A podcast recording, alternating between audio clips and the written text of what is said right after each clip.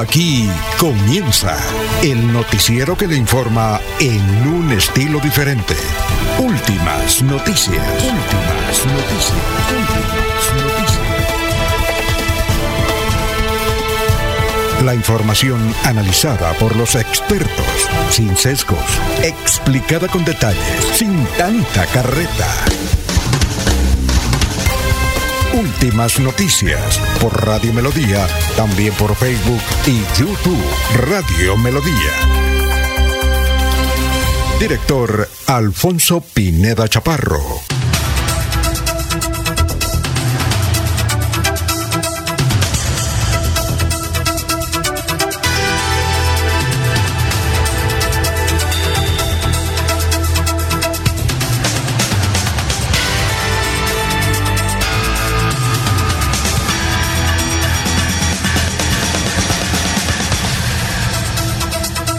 Gracias a Dios, hoy es jueves 19 de octubre del 2023. Nos abre el micrófono Arnulfo Otero Carreño para hablar por Radio Melodía 1080M. Estamos por todas las plataformas. Les cuento que comenzó a llover. Está lloviendito, una llovizna en algunos sectores del área metropolitana. Son las 5 de la mañana, 3 minutos. Nos ha abierto el micrófono Arnulfo Otero Carreño y les vamos a contar qué ocurrió en una fecha como hoy. Hoy es el Día Mundial de la Lucha contra el Cáncer de Mama, Día Internacional de las Catedrales, Día de la Resolución de Conflictos. Un día como hoy, en 1899, nació Miguel Ángel Asturias, escritor guatemalteco. Creo que recibió el Nobel.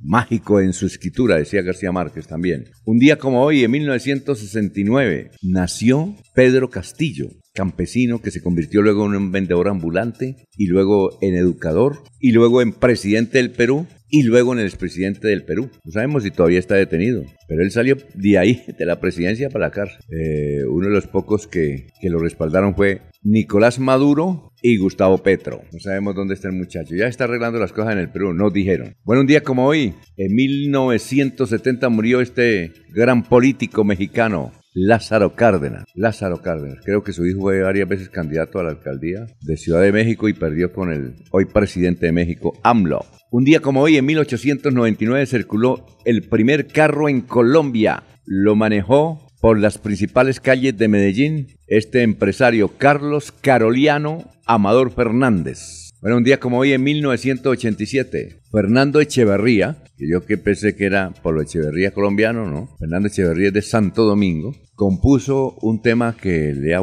hace 35 años que le dio la vuelta, no, eh, hace 36 años, un tema que le dio la vuelta al mundo. Se llamó El tema de oro y que comienza diciendo cómo es pequeña tu piel, tu corazón sonriente. Lo grabó la familia André del merengue dominicano. ¿Ah? Qué bueno. Pero Fernández Echeverría murió muy joven, 62 años, hace rato. Bueno, un día como hoy, en el 2010, fue el lanzamiento del álbum Sale el Sol de Shakira. ¿Recuerdan del Waka? Muy bien, son las 5 o 6 minutos, vamos a saludar a nuestros compañeros de base, están aquí en la mesa real de Radio Melodía. Julio Enrique Avellaneda está en Últimas Noticias de Radio Melodía 1080 AM Bueno, doctor Julio Enrique Avellaneda, ¿cómo se encuentra? Tenga usted muy, pero muy buenos días. Hoy jueves, lluvioso, pero bueno, bueno. Alfonso, cordial saludo para usted, para Laurencio, Jorge, Arnulfo, para todos los compañeros en la red y por supuesto, como siempre, para toda, toda la amable audiencia de la potente Radio Melodía. ¿Qué ha habido? No, Alfonso, nos encontramos, eh, gracias a la divina providencia, muy bien con mucho ánimo, con las expectativas que la coyuntura electoral nos despierta a todos los colombianos. Política por todos lados. Y con la esperanza, ilusión de que los conflictos, en particular el enfrentamiento en el territorio de Israel, se resuelva a la mayor brevedad posible. Bueno, ¿será que se soluciona eso o no, doctor Julio? Grave. No sé, no sé cuántos muertos hubo en el hospital de Gaza. Unos decían que 500 pacientes fueron minados, otros que menos. He, oído cifras en ese sentido, que 500, que 200. Bueno, independientemente del número, no deja de ser un hecho lamentable, censurable y por supuesto que pone de presente lo, lo, inhumano de todo conflicto de ese orden. Muy bien, bueno, son las 5 de la mañana, 8 minutos, seguimos saludando a nuestros compañeros, aquí ya está Jorge, lo vamos a saludar, son las 5 de la mañana, 8 minutos. Jorge Caicedo está en Últimas Noticias de Radio Melodía 1080 AM.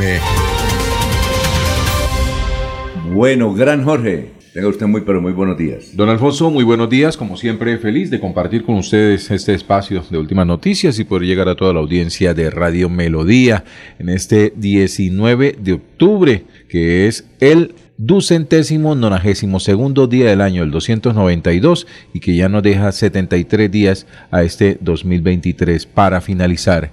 Y una cifra que es noticia en Alfonso y que pasó hace algo, algo desapercibida porque se publicó hace dos días, y es el ranking de las mejores universidades en Colombia según el DTE Sapiens, que es una eh, medida es una, una, clasificación en la cual están las mejores universidades colombianas según indicadores de desarrollo tecnológicos y de innovación. Este año la clasificación eh, para el DTS Sapiens fueron de 257 instituciones educativas de educación superior, mientras que el total eh, eh, son de 223 las que siguieron clasificadas y 34 que ingresaron nuevas dentro de ese número de 257. El ranking está dispuesto de la siguiente manera. La mejor universidad de Colombia, de acuerdo al DTS Sapiens, las unidades tecnológicas de Santander, con un puntaje de 1.440 puntos. Le sigue la Universidad de la Costa, la Universidad... Tecnológicas de Santander. Sí, señor. Excelente, muchachos. El tercer lugar, la Universidad... qué? ¿Segundo qué? La Universidad de la Costa. ¿Esa será pública? Eh, eh, sí, eh, esa es la otra. El ranking mide tanto universidades públicas como universidades privadas. ¿Universidad de la, estar en Barranquilla? Sí, sí, de, de Barranquilla le sigue la unidad. Ahora le escuché nombrar, es del Estado. Creo que es pública y tiene el mismo rango de, la de las unidades tecnológicas de Santander, de los centros institutos tecnológicos. Eh, le sigue la Universidad Javeriana. La, usted, la Javeriana. En tercer lugar, el cuarto lugar, el lugar le corresponde a la Universidad Tecnológica de Pereira. Uno, dos, tres, ¿cuarto lugar qué? Universidad Tecnológica de Pereira. Luego la Universidad Santo Tomás, no dice cuál de todas sus sedes. Ese sí, la Universidad Simón Bolívar. La U, la, la Santoto, ¿no? Sí, señor. La el sexto lugar, Simón Bolívar, es de Barranquilla también. Creo que sí, de, de, Cartagena de Bolívar. Simón Bolívar. Eh, luego sigue la Universidad Americana, Universitaria Americana. Americana. El octavo lugar le corresponde a la Universidad Nacional de Colombia. Nacional. Luego la Universidad Francisco de Paula Santander de Cúcuta. La Pacho. Y cierra el ranking de los 10 primeros lugares la Universidad Autónoma de Bucaramanga. Ah, la UNAP. Sí, señor. Bueno, ¿y la UIS en qué puesto está? Hágame el favor y me la. Pues eh, no, está? en ese ranking los 10, no lo publicaron en la lista completa, tendría que indagar un poco más, pero es el ranking de. Recuerden, no es que sea la mejor de los mejores, están. Eh, esa clasificación está de acuerdo a los parámetros del ranking DTE Sapiens. ¿Y eso quién lo maneja? ¿Por allá Estados Unidos? ¿Estados Unidos? no, no, no. Eh, el, ese, el DTE Sapiens, ese es eh, lo que le digo. Eh, clasifica las mejores universidades colombianas según indicadores de desarrollo tecnológico, innovación. ¿sí? Ah, y eh, en estas clasifican eh, eh, son universidades, son 1.657 universidades del sector privado y 92 públicas, ¿sí? las que vienen manejando. Es decir, el ranking, eh, de acuerdo a los parámetros, pues entran al grupo de DTS Sapiens y ahí van acumulando, y van acumulando puntos. ¿Y cómo las cosas? ¿Cuánto vale un semestre en las unidades? Creo que el salario mínimo y a veces, a veces es gratis, ¿no? Sí, de acuerdo al rendimiento y el Y un semestre en la Javeriana. Imagínese. Un semestre en la Javeriana pasa de 10 paquetes, ¿o no, doctor Julio? Sí, obviamente, Alfonso, también depende de las carreras, ¿no? Carreras como medicina. Ah, no, eh, sí. Eh, por ejemplo, en la Universidad de los Andes de estos días, el semestre vale 30 y casi 32 millones de pesos. El solo semestre en medicina, ¿no? La Javeriana y el Rosario en medicina están por el mismo orden, un poquitico menos. Pero hay carreras, digamos, de contenido social, humanista, que desde luego son mucho más eh, baratas, no, accesibles, porque pagar 8 o 10 millones de pesos semestral no, no es posible posibilidad de cualquier familia, ¿no? Yo pensé que una de las universidades más caras de Colombia era la Universidad de los Andes. Y resulta que no, hay otra cosa que llama CESA, SOCE, algo así. Donde... Y CESI. Y, CESI. Sí. Allá son de 40 paquetes por arriba, ¿no? Sí, sí, son universidades. Yo pensé que... ¿Y CESI? ¿Y CESI? Y CESI. Ese y CESI, pero ¿De, quién será? Porque imagínense, yo pensé que era la Universidad de los Andes. No, no es la Universidad de los Andes, es esa ICESI. Incluso la Universidad de los Andes eh, creo que tiene unos niveles como de estratificación que permite para ciertas carreras. No, y allá todos son pensionados de Ecopetrol, de, son, ¿sí o no?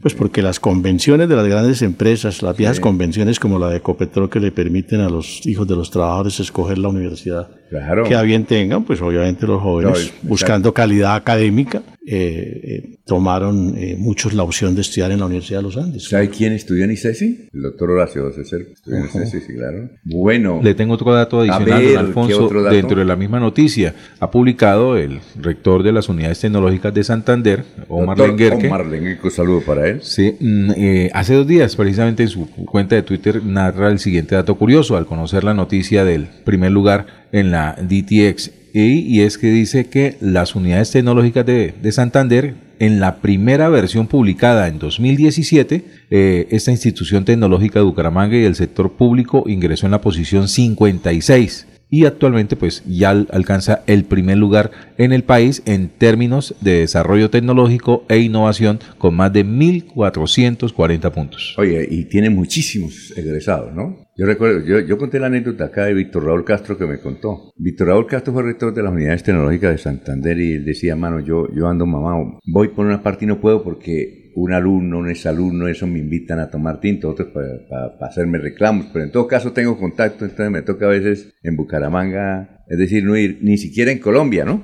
Entonces en una vacación el hijo a la esposa, vamos, vamos para una donde no nos conozca nadie. Se fueron para Italia, llegaron a Roma, ¿no? y llegaron, lo primero que encontramos fue una heladería, vamos a comer, era verano, por la tarde, y vamos a comernos un heladito, ¿no? Que en Bucaramanga no podemos, ni en Colombia, porque la gente, hay mucho egresado, ¿no? Y el que lo atendió, doctor Castro. doctor Castro. Digo, ¿usted por qué? Es que yo soy exalumno de, de las unidades. Digo, se me cayó el helado. Un saludo para el doctor Víctor Raúl Castro. Vamos a seguir saludando a nuestros compañeros, son las 5.16. Laurencio Gamba está en Últimas Noticias de Radio Melodía 1080 AM.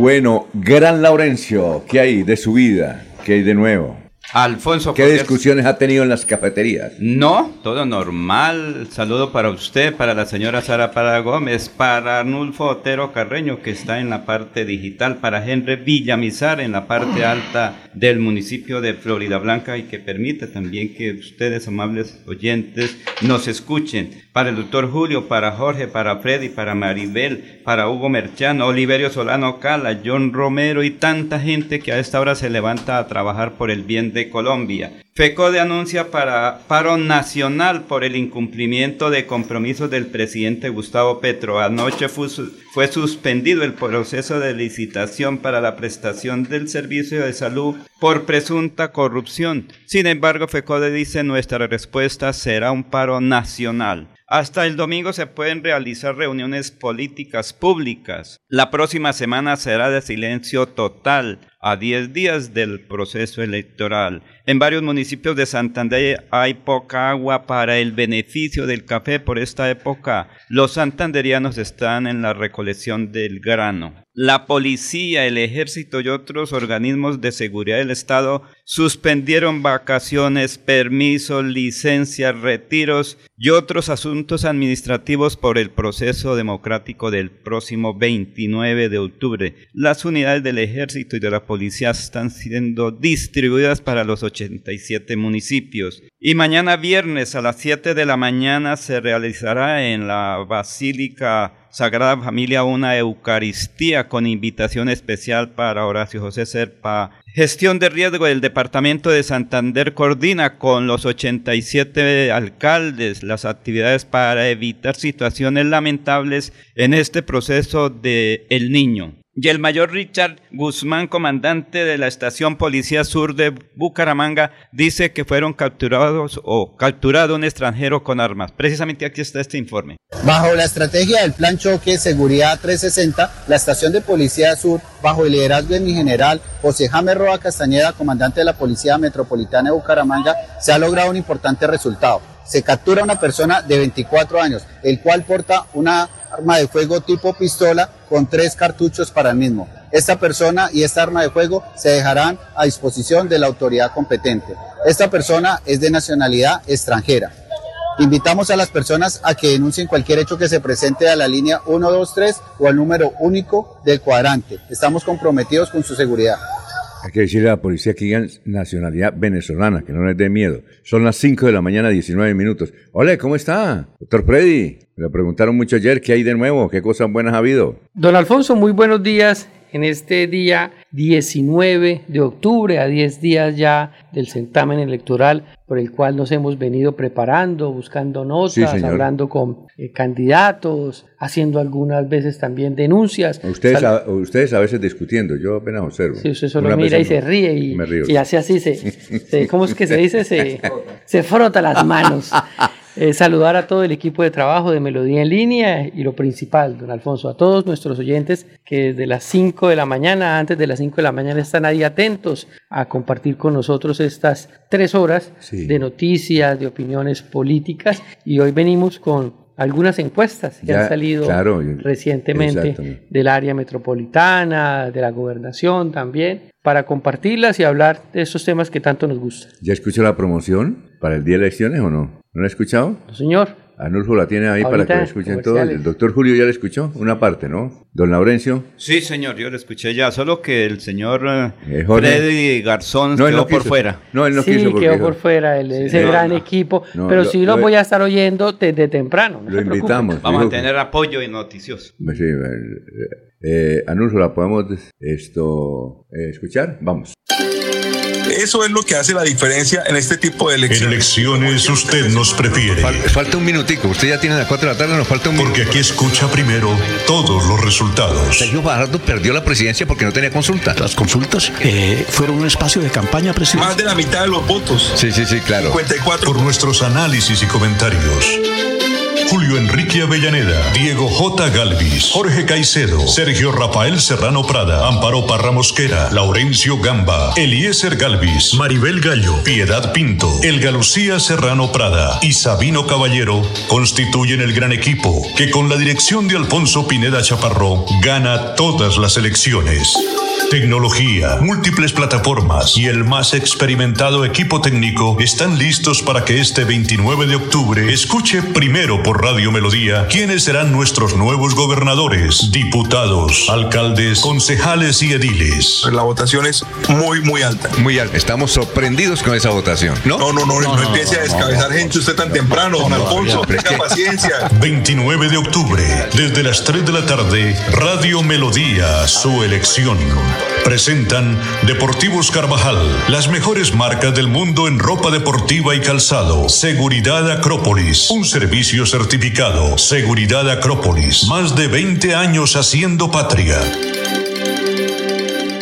¿Para qué le gustó? No, qué promoción, don Tremendo. Alfonso, espectacular. Grabada en eh, los famosos estudios de Orlando, Estados Unidos. No, pues que- ya me dio fue como envidia, Eh, como no estar. no sé cuál es la palabra más acertada. Por no estar, ¿ves? Yo le dije a Ya usted. no hay yo- cupo. Ya no hay, no hay chamba ahí. Ya, Ya no, hay, ya no hay cupo, ya no se puede subir al bus. Al menos ya. una llamadita ya no- puedo hacer. no, ya no hay cupo. Ya no hay cupo. Que se conforme con la curul de la oposición. porque- Muy bien. eh, oiga, Laurencio, usted dijo ayer Señor. que eh, lo de la elección de la Dirección de Corporación de la Defensa de la Meseta, que so- seguramente Carlos Ramón, porque es muy amigo suyo, No. le dijo que iba el doctor Rodrigo Romero. No, me contó que Rodrigo Romero no va, que para la elección de la CMB, que el primer puntual para ganar la, la dirección es el doctor Reyes. ¿Cómo se llama el doctor Reyes? Usted que... Juan Carlos Reyes Reyes. Nova, Por su... médico veterinario Del Socorro. y Bueno. bachiller agropecuario del INEN. Ah, ¿Del Socorro? Él nació en el Socorro. Eh, con él fue el primer cargo que tuve como profesional de ¿El comunicación. primer carro? Cargo que yo Ah. tuve con él, con No, y, él. también, y también Carlos. también. ¿Él lo nombró de qué? Cuando estaba... ¿Él lo nombró de qué? No, cuando él estaba de director del ICA Regional ICA. Santander, fui ahí durante un tiempito. La experiencia. Ah, fue director del ICA. Sí, sí, sí. Es que él tiene una vasta experiencia, don Alfonso. Laurencio. Dice que fue director del ICA, también fue rector de la Unipaz, subdirector de la Secretaría de Desarrollo Rural Departamental, Ah, la de gerente Agricultura de de, Santander. este, de esta de los de los abonos en Barranca, de, Ujú. Ferticol, de fue uno de los- Ferticol, sí. y el último cargo que tiene el más reciente, Ah, que no, ha sido el tiene- director, conoce tiene- muy bien de la administración. Tiene pública. buena hoja de vida. Entonces, Sí. por, eso, es que- por eso es que he leído bien. Juan Carlos Reyes. Los indicadores. Entiendo que la corporación estaba por ahí en el puesto 30 y ya va como en el va en, en- en el top de las mejores, ¿no? Casi en el- creo que en el top 10. Sí, sí, está en de- Él algún día me comentó algo. Exactamente, y que la situación laboral extraordinaria ya. Pero eh, yo le decía también que está Diego Pranariz ahí esperando a ver si también lo nombra. En todo caso, de Didier. Eh, son siete los que eligen, siete los que eligen. Con seis votos, Sí. gana con seis Mayoría votos. calificada. es Eso, ma- eso se llama mayoría calificada. Mayoría calificada. Tiene que, y ahí están prácticamente los seis a, a- a favor. Están unidos ya. Están unidos para el próximo lunes. ¿Y los alcaldes? A las- no, los alcaldes no van. Quedan Pero son fuera. siete. Son once. Quitan Sí. los cuatro alcaldes. Siete y cuatro, siete. once. Ese es un poder impresionante. Le doy esa noticia. Significa que salió mal la jugadita de, ¿De qué? de las denuncias aquellas, de, ¿De qué? de la última asamblea, en la cual la, la, la denuncia la alcaldesa de, de, Sí. de Charca. Sí, eso salió Sí, mal. señor. Ni tan mal porque de todas Salió maneras mal. sigue ¿Cómo que el señor director, siguen No. ellos ahí pendientes, los que estaban No, haciendo lo- las No, pero la- denuncias. No, no, la- no, a la jugadita que se refiere Sí, sí. eh, nuestro compañero Jorge no es No, jugadita de la CMB. Le salió el tiro por la culata. Por el otro le, le salió a los Sí. otros el tiro por la Sí, culata. sí. ¿Sí me entiendes? Sí, sí. Ellos pensaron, resulta que... él- O se pegaron un tiro al pie. No, Puede ser otro. ah, no, otro eh, lo- el, dicho. no, el otro bando quería sacar, es decir, quería Sacar provecho. sacar provecho y resulta que les quitaron todos los, los Quedaron cuatro alcaldes. recusados, quedaron Quedaron recusados, entonces no podían ir. Y entonces mm, favorecieron fue al, al doctor Didier. y, Quedó feliz. y la doctora eh, le, le Blanca hicieron, Luz le Clavijo. arreglaron el asunto, doctor Julio. ¿ah? Y la doctora Blanca Luz Clavijo, la secretaria, la contralora Contralora. departamental, quedó también en problemada por ese casito. Está Investigada, emproblemada. investigada. En problemada. Me dicen que, no sé, aquí cada rato recibo denuncias contra él. No las leo, es una dictadora. Inhumana, Pero ella es que- la contralora departamental. Sí, pero Alfonso, eso que ella le tiene dan que hacer duro, control. Que eso es- que no, que ella es inhumana, que a los empleados los trata mal, a las empleadas, sobre todo a las mujeres, que no quiere a las mujeres. Una mujer bonita y una vez comienza... ¿Su ¿Ah, amiga salió de ella? ¿En Contraloría? Yo no tengo amiga. Ya, no, sí me han dicho, sí me han dicho algo al respecto, es que No personas que, que habían llegado a la Contraloría Departamental, por lo menos contra la elección de, de, de, ¿Cómo? de Freddy Anaya como Contralor, eh, personas eh, Sí. profesionales que, que habrían llegado a la, a la entidad luego de la elección de Freddy Anaya como Contralor, hoy en día no se han ido y no están no porque hayan eh, los hayan despedido o, o los hayan cambiado, sencillamente se mamaron. Sí, claro. Ay, Se mamaron de, de- de la, de la, O sea, de la- del comportamiento autoritario, de autocrata, ¿De autócrata de, de- de la Contralora. Es que me cuentan varias, no sé si usted la conoce, doctora, doctora, la doctora Clavijo, que ella fue personera. ¿Ella fue personera de Bucaramanga, sí, señor? Y me cuentan los que trabajaron en esa época, dije, no, aquí en la personería. Pregúntele al doctor Gerardo, él sí sabe. ¿A cuál Gerardo? Gerardo Martínez, El el, expersonero. personero. O sea, pues estuvo Gerardo y luego ¿Usted la llegó conoce a Blanca. la doctora Clavijo? No, no la conozco. Exactamente. Pero es que ni a Fred Naya le obedece. No contesta el No, teléfono. no, a ella no le obedece. ¿Será que lo cambió? La colocaron allá y listo. Pero Alfonso es la funcionaria, es la contralora departamental. Entonces, Alfonso, al fin y al cabo, cuando se, se van a elegir, son buenas personas, dicen unos, pero después que están pidiendo el cumplimiento de las No, cosas, pero entonces ya el son malas. usted no fue así. Usted sí fue como contralor chévere, ¿o no? Sí, usted. no. Cumplió la norma, ¿no, doctor Julio? Yo, yo no he escuchado a alguien que hable mal de usted, a pesar de que fue duro, ¿no? ¿En ¿O qué no, periodo el doctor Julio fue contralor? imagínese quién es el gobernador. ¿Quién? no, no. Mario Camacho. Ah, sí. Imagínese. ¿Ah? Que Mario se pone bravo por todo. Ya, pero, eh, pero eso es que usted tiene paciencia, ¿no, doctor? ¿Ah? Sí.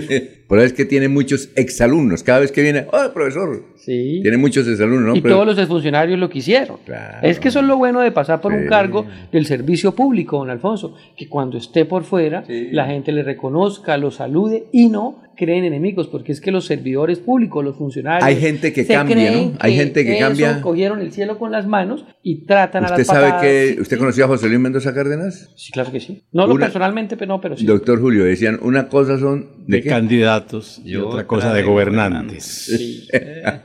Y la política es muy dinámica, somos amigos mientras que nos eligen, el día de elección votamos y finalmente somos Y enemigos, todos pero eso es normal. seres humanos y en la calle después uno se los encuentra. Y ahí es cuando le recuerda Ay, a uno esos cuatro Alfonso, años que estuvieron. Cuando me nombró Héctor José Quintero Jaimes en Girón, mis Jefe- amigos fueron los jefe de primeros. prensa. Sí, los primeros que llegaban allá. Haga el favor, señor alcalde, y échelo, porque ese no sirve. Ah, Y eran mis amigos. Y otro dijo, Laurencio, si mañana vuelve, recuerde aquí, lo acusa entre la Procuraduría General de la Nación para que lo destituyan. Le dije, gracias por el informe que ya me van a grabar y córrale, porque esa es la situación ¿Cómo? nuestra, eso es normal. ¿sí? ¿Cómo será Laurencio de jefe? Uy, no. No, es tremendo, ¿no? Pero Laurencio es como de malas con los amigos, ¿no? Sí, eso, los amigos son eso. sí.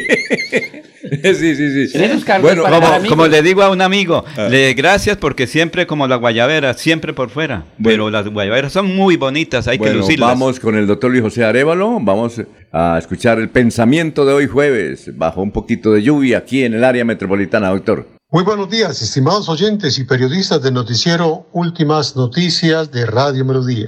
Feliz jueves para todos. El pensamiento de hoy es el siguiente. Los ríos no beben su propia agua, los árboles no comen sus propios frutos, el sol no brilla para sí mismo y las flores no esparcen su fragancia para sí mismas. Vivir para los otros es una regla de la naturaleza. La vida es buena cuando tú estás feliz, pero la vida es mucho mejor cuando los otros son felices por causa tuya. Nuestra naturaleza es el servicio, porque quien no vive para servir, no sirve para vivir. Porque la vida es hoy, mañana sigue. Alfonso Pineda Chaparro está presentando Últimas Noticias. Resumen de melodía que es transmitido por la cadena internacional de emisoras Visión Celestial Radio. El máximo jerarca de la Iglesia Católica, el arzobispo Monseñor Ismael Rueda Sierra, afirmó en una declaración pública leída desde su escritorio que no hay una postura en contra del pastor Jaime Andrés Beltrán, candidato a la alcaldía de Bucaramanga. Se abrió la primera tienda de Starbucks en Bucaramanga ayer. Está ubicada en el primer piso de la quinta centro comercial. El Instituto Nacional de Vías le ordenó a las autoridades de Santander volver a cerrar la vía entre Bucaramanga y Barranca Bermeja. Señala la resolución que el paso provisional habilitado por la comunidad es peligroso para los usuarios de la carretera. Identifican a joven que habría intentado abusar de una menor en calle de Bucaramanga. El hecho se registró en el barrio Zapamanga. Las autoridades investigan el caso. Sigue la audiencia a la banda que la Fiscalía ha denominado carga ladrillos donde están acusados el director de tránsito Rafael Horacio Núñez eh, de Bucaramanga y el exgerente de la terminal Wilson Mora Cadena, quien se presentó a la fiscalía en la ciudad donde se encuentra, pero solo hasta las 8 de la mañana, mañana de hoy se eh, verifica oficialmente la entrega. En un video del candidato a la gobernación de Santander, Félix Sierra, pre- eh, presentó y con testimonio de la comunidad se denunció que las multinacionales, que no tienen corazón, son despiadadas, que están haciendo obras en la carretera Bucaramanga-Barranca Bermeja, utilizaban grandes cargas de dinamita cada tres días, cada tres días a la semana, en el sector donde colapsó la carretera. Es una grave denuncia contra esas multinacionales españolas y portuguesas. Bueno, ¿qué dicen nuestros vecinos? Vanguardia Liberal ha titulado El peligro de los semáforos dañados de Bucaramanga. ¿Qué responde el tránsito? Si usted detecta algún semáforo dañado en la capital santanderiana, puede reportarlo al siguiente número de WhatsApp, 317-428-5870. Va a colapsar ese WhatsApp, eh, que pertenece a la línea de semáforos de Bucaramanga. El diario El Tiempo. ¿Qué tal esta, no? La presentadora peruana Laura Bozo causó polémica al desnudarse en público frente a una cámara de televisión. La revista Semana. Petro radicaliza su discurso y acusa al Estado de Israel de una barbarie contra el pueblo palestino superior a lo hecho por Hamas. Petro aseguró que el mundo debe restablecer el derecho del pueblo palestino a ser libre. Y el diario El Espe- Espectador ha titulado Luz verde para el presupuesto general en el 2024 en el Congreso. ¿Qué viene ahora? Tras su paso en las plenarias del Senado y la Cámara de Representantes del proyecto le queda la sanción presidencial. Hasta aquí el resumen de Melodía. Espere en esta emisión la noticia deportiva al instante con Deportivos Carvajal. Deportivos Carvajal, con las mejores marcas del mundo a tus pies. En Melodía valoramos su participación. 316-550-5022 es el WhatsApp de Melodía para que entremos en contacto. Envíenos videos o fotografías de las noticias de su comunidad y las publicaremos en nuestros medios digitales. 316-550-5022. El WhatsApp de Melodía para destacar su voz. Melodía, la que manda en sintonía. El próximo 29 de octubre elegiremos el gobernador de Santander, su gobernador. Hemos presentado un programa de gobierno no populista que se puede cumplir. Recuerden que es el indio y no la flecha. Es el gobernador, no la gobernación. Soy Juvenal Díaz, el general Juvenal. Es tiempo de elegir bien. En el campo y la ciudad, la seguridad al 100. Cada día trabajamos para estar cerca de ti. Te brindamos soluciones para un mejor vivir. En Cajasal somos familia, desarrollo y bienestar. Cada día más cerca para llegar más lejos. Con Cajasal. Vigilado Supersubsidio. Amigo, ¿me llama por mí? No, no, no se puede, no se puede. Soy Fabián Oviedo. Con su voto a la alcaldía del transporte público ya no será un problema. Jóvenes estudiantes pagarán cero pesos al subirse al bus. A la alcaldía, vote Fabián Oviedo. Da el primer paso para transformar tus sueños y metas en grandes logros con microcrédito de Comultrasan Crediaportes. Con créditos desde 500 mil pesos y hasta con 36 meses de plazo. Te esperamos en la carrera 26, número 4311, Glorieta de Poblado en Girón. Comultrasan Crediaportes. Vigilado Super Solidaria.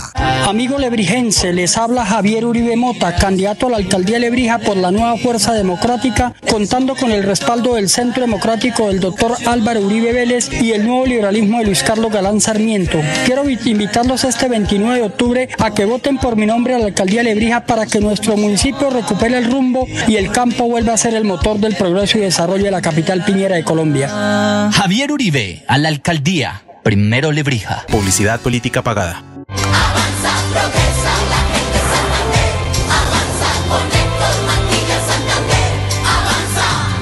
Nuestras ciudades serán seguras. Nuestras regiones serán productivas y en el campo.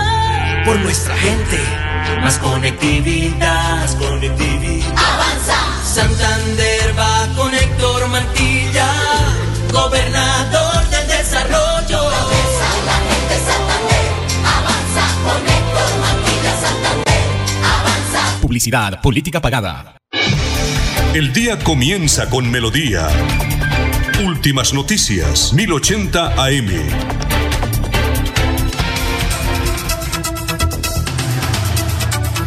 Ya son las 5 de la mañana, 37 minutos. Estamos saludando ya a la gente que poco a poco se ha ido vinculando a la transmisión de Radio Melodía. Un saludo para Aníbal Navas Delgado, gerente general de Radio Taxi Libres, que tiene el teléfono 634-2222. A don Ramiro Carvajal, que dice sensacional promoción de elecciones. Igualmente a Jairo Macías, a Mónica Lisette Hernández, seguida periodista santanderiana. Muy bien. Eh, igualmente, un saludo para eh, Juan Martínez, que nos escucha en Barranca Bermeja. ¿Cómo les pareció el debate? Ya vamos a hablar de eso. Eh, oiga, y Freddy, eh, hubo mucha polémica y mucho fue el comentario, eh, la especie de, de discusión que usted tuvo acá. Ya la subieron a radio en, en el portal de Radio Melodía, está en melodíaenlínea.com. La pequeña y fraternal discusión que usted tuvo con la doctora Consuelo Ordóñez de Rincón. Sí, ahí la vi por radio. Eh, Exactamente. Para que usted también la difunde. La gente me llamó, entonces ya la subieron. Para la gente que quiere saber cuál, cuál fue el porte.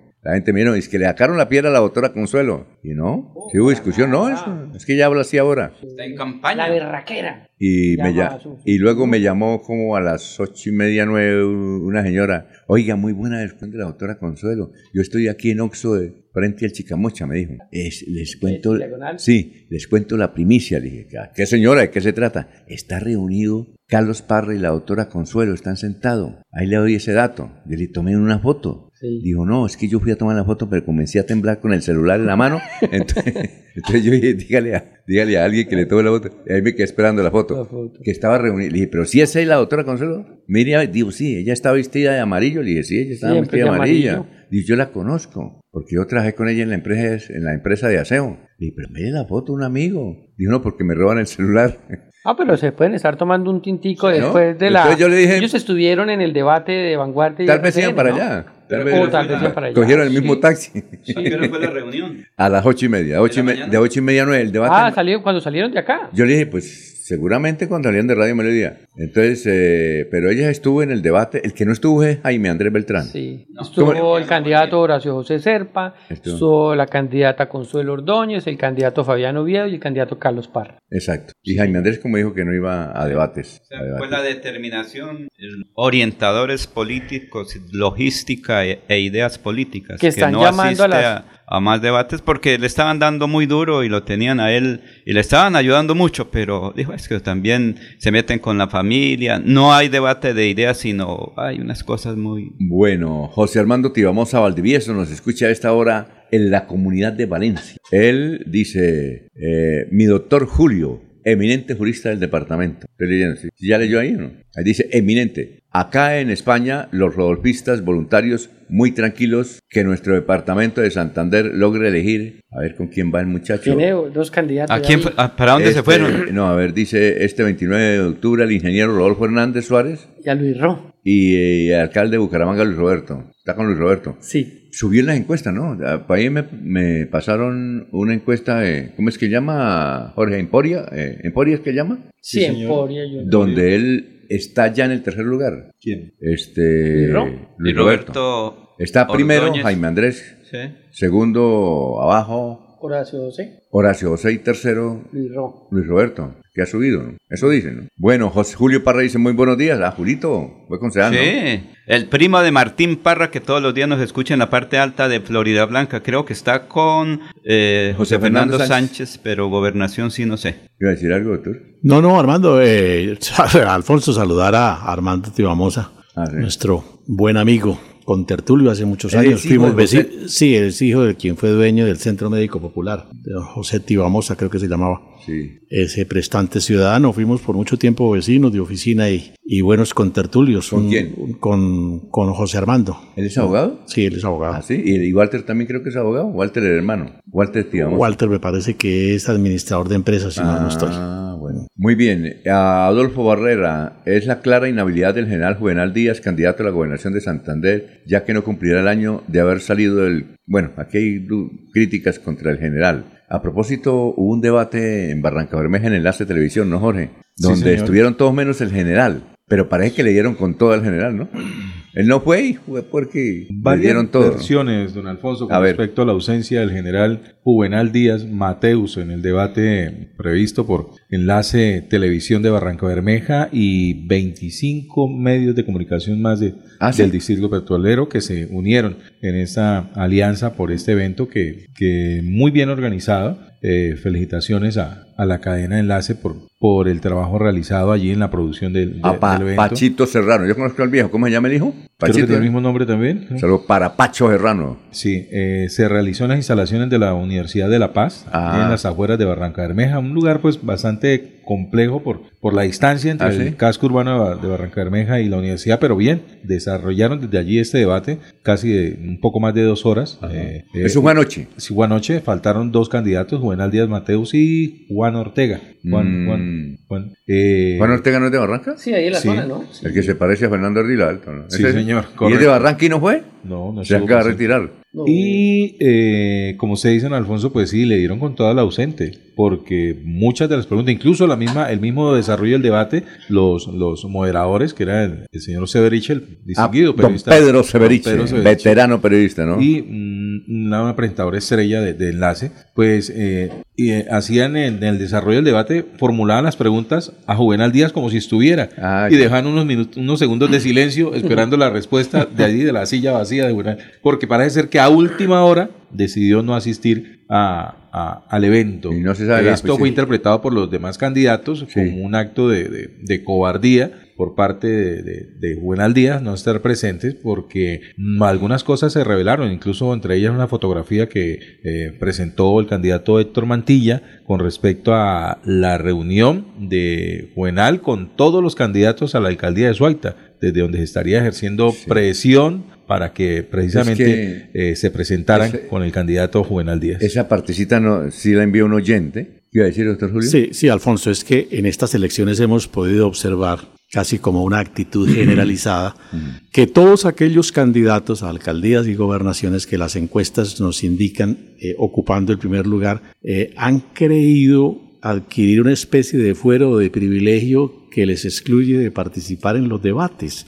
Y a mí me parece que no solamente es una estrategia eh, política equivocada, sino que además es una manera de defraudar al elector, porque es un derecho del ciudadano. Esa es la razón de las encuestas, conocer cuál es la opinión de, sus, eh, de los aspirantes a gobernarlos y en particular, por supuesto, de quienes se muestran como los más opcionados a, a ganar o a ocupar esos, esos cargos. A mí me parece que, que no concurrir a las encuestas, vuelvo y repito, que es un derecho ciudadano, de- es un derecho que el elector tiene a conocer con claridad las, eh, las propuestas y a conocer en detalle quiénes son los eventuales gobernantes, pues es una manera de defraudar al elector. Y es una estrategia, en mi sentir, políticamente equivocada, pero además una manera de faltar a la responsabilidad que como candidatos tienen con la comunidad. Es decir, no, Pero, no- Alfonso, no es no factor, no es un común denominador, pero muchas elecciones en Colombia se han perdido porque no han ido al debate. Yo recuerdo una que lo contaba Juan Lozano. Juan Lozano fue candidato a la alcaldía de Bogotá, De Bogotá. con Lucho Garzón, ¿no?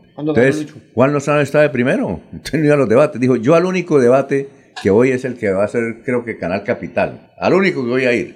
El resto a ninguno. Eso- E iba adelante en las encuestas. pero lejos. y resulta que fue al debate, fue al debate de, de- del Canal Capital y cogió Lucho y como eh, Juan Lozano no había habido muchos debates, lo cogió mal, mucho, lo y- lo zarandeó, lo zarandeó y ahí perdió las elecciones en Bogotá. También aquí en Bucaramanga, Carlos Ibáñez, eh, hace ocho años, dijo yo no voy a los debates, porque allá Rodolfo vienes a atacarme y, y no fue a los debates. Vea, Por eso, por eso afirma Alfonso que tiene, que tiene una, una- No es un común una- denominador, una- pero- no, pero es que en todos los candidatos observamos, no, no va el señor Char a los debates en Barranquilla, no van los eh, que Pico Gutiérrez tampoco va. tampoco va. Es decir, aquellos que, que las encuestas nos indican como tener la primera opción para ganar eh, los cargos a los que aspiran, pues optaron como conducta generalizada según sus estrategas o asesores políticos no concurrir a los debates. Aquí dijimos en alguna ocasión, Alfonso, y, y- y creo, creemos estar en lo cierto, que la política, la actividad política a veces se parece a las carreras de ciclismo. Pues por supuesto que a los líderes de la vuelta o de la etapa los atacan en el momento crucial de la carrera. Generalmente los contendores de quien va de primero en la vuelta o en el giro ciclístico, eh, en los últimos kilómetros de las etapas, cuando están en la montaña, el punto de máximo esfuerzo, pues son atacados por sus principales contendores. La capacidad de esos líderes está en defenderse, en responder a los ataques, en contraatacar, ¿no? Y con sabiduría. Y en política es exactamente igual. Y si esos líderes no nos muestran esa habilidad, esa condición, Alfonso, si no se defienden de pasajeros ataques de campaña electoral en dos, tres meses, ¿cómo pensamos que se puedan defender de las opiniones adversas que, de los, que los ciudadanos le manifiesten a lo largo de cuatro años frente a los desaciertos en que puedan incurrir? Ahora, es que los debates y las críticas, cuando se formulan constructivamente, deben ser asimiladas, deben ser oídas y asimiladas. Si no tienen capacidad para oír los cuestionamientos de sus rivales y las opiniones de los ciudadanos, pues por supuesto no van a tener capacidad para gobernar. A ver, eh, Freddy. Eh, don Alfonso, pues siempre el que no asiste a un debate, pues asume sus, las consecuencias, ¿no? De no asistir al debate, pues porque va a ser cuestionado todo lo que ustedes están diciendo, de que tiene temor de ir, que no tiene la capacidad de debatir. Pero yo sí pienso que como estrategia política a veces ha servido, de que el candidato si no va, si cree que en sus encuestas, porque no tanto a veces las encuestas que se publican, sino las mediciones que hacen internamente las campañas y que esas no las muestran a nadie. Entonces también como estrategia política y es una realidad,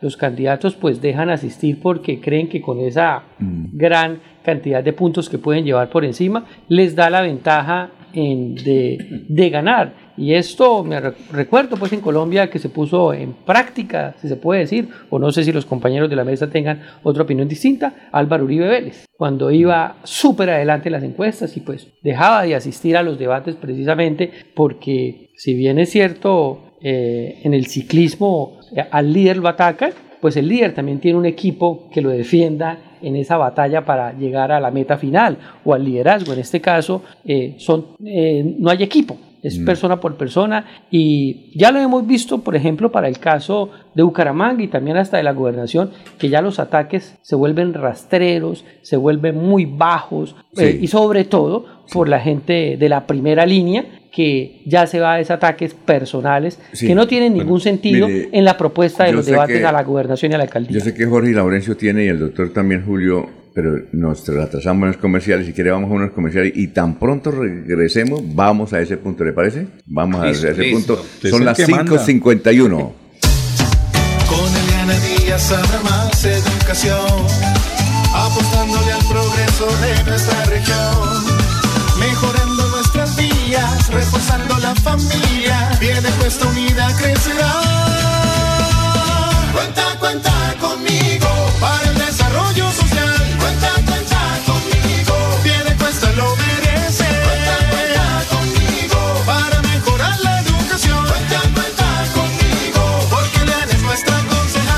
Votar por Eliana Díaz, marque la Fuerza de la Paz número 13. Publicidad, política pagada. Aproveche solo por este mes el Festival de Crédito Futuro. Crédito tasa 0% interés hasta por 4 millones de pesos. Aplica para la compra de maquinaria o tecnología. Solicite su crédito. Sede cabecera 322-243-6217. Agencia móvil 317-364-7080. Sede Centro Abastos 317-665-3552. Para más información, ingresa a El próximo 29 de octubre elegiremos el gobernador de Santander, su gobernador. Hemos presentado un programa de gobierno no populista que se puede cumplir. Recuerden que es el indio y no la flecha. Es el gobernador, no la gobernación. Soy Juvenal Díaz, el general Juvenal. Es tiempo de elegir bien.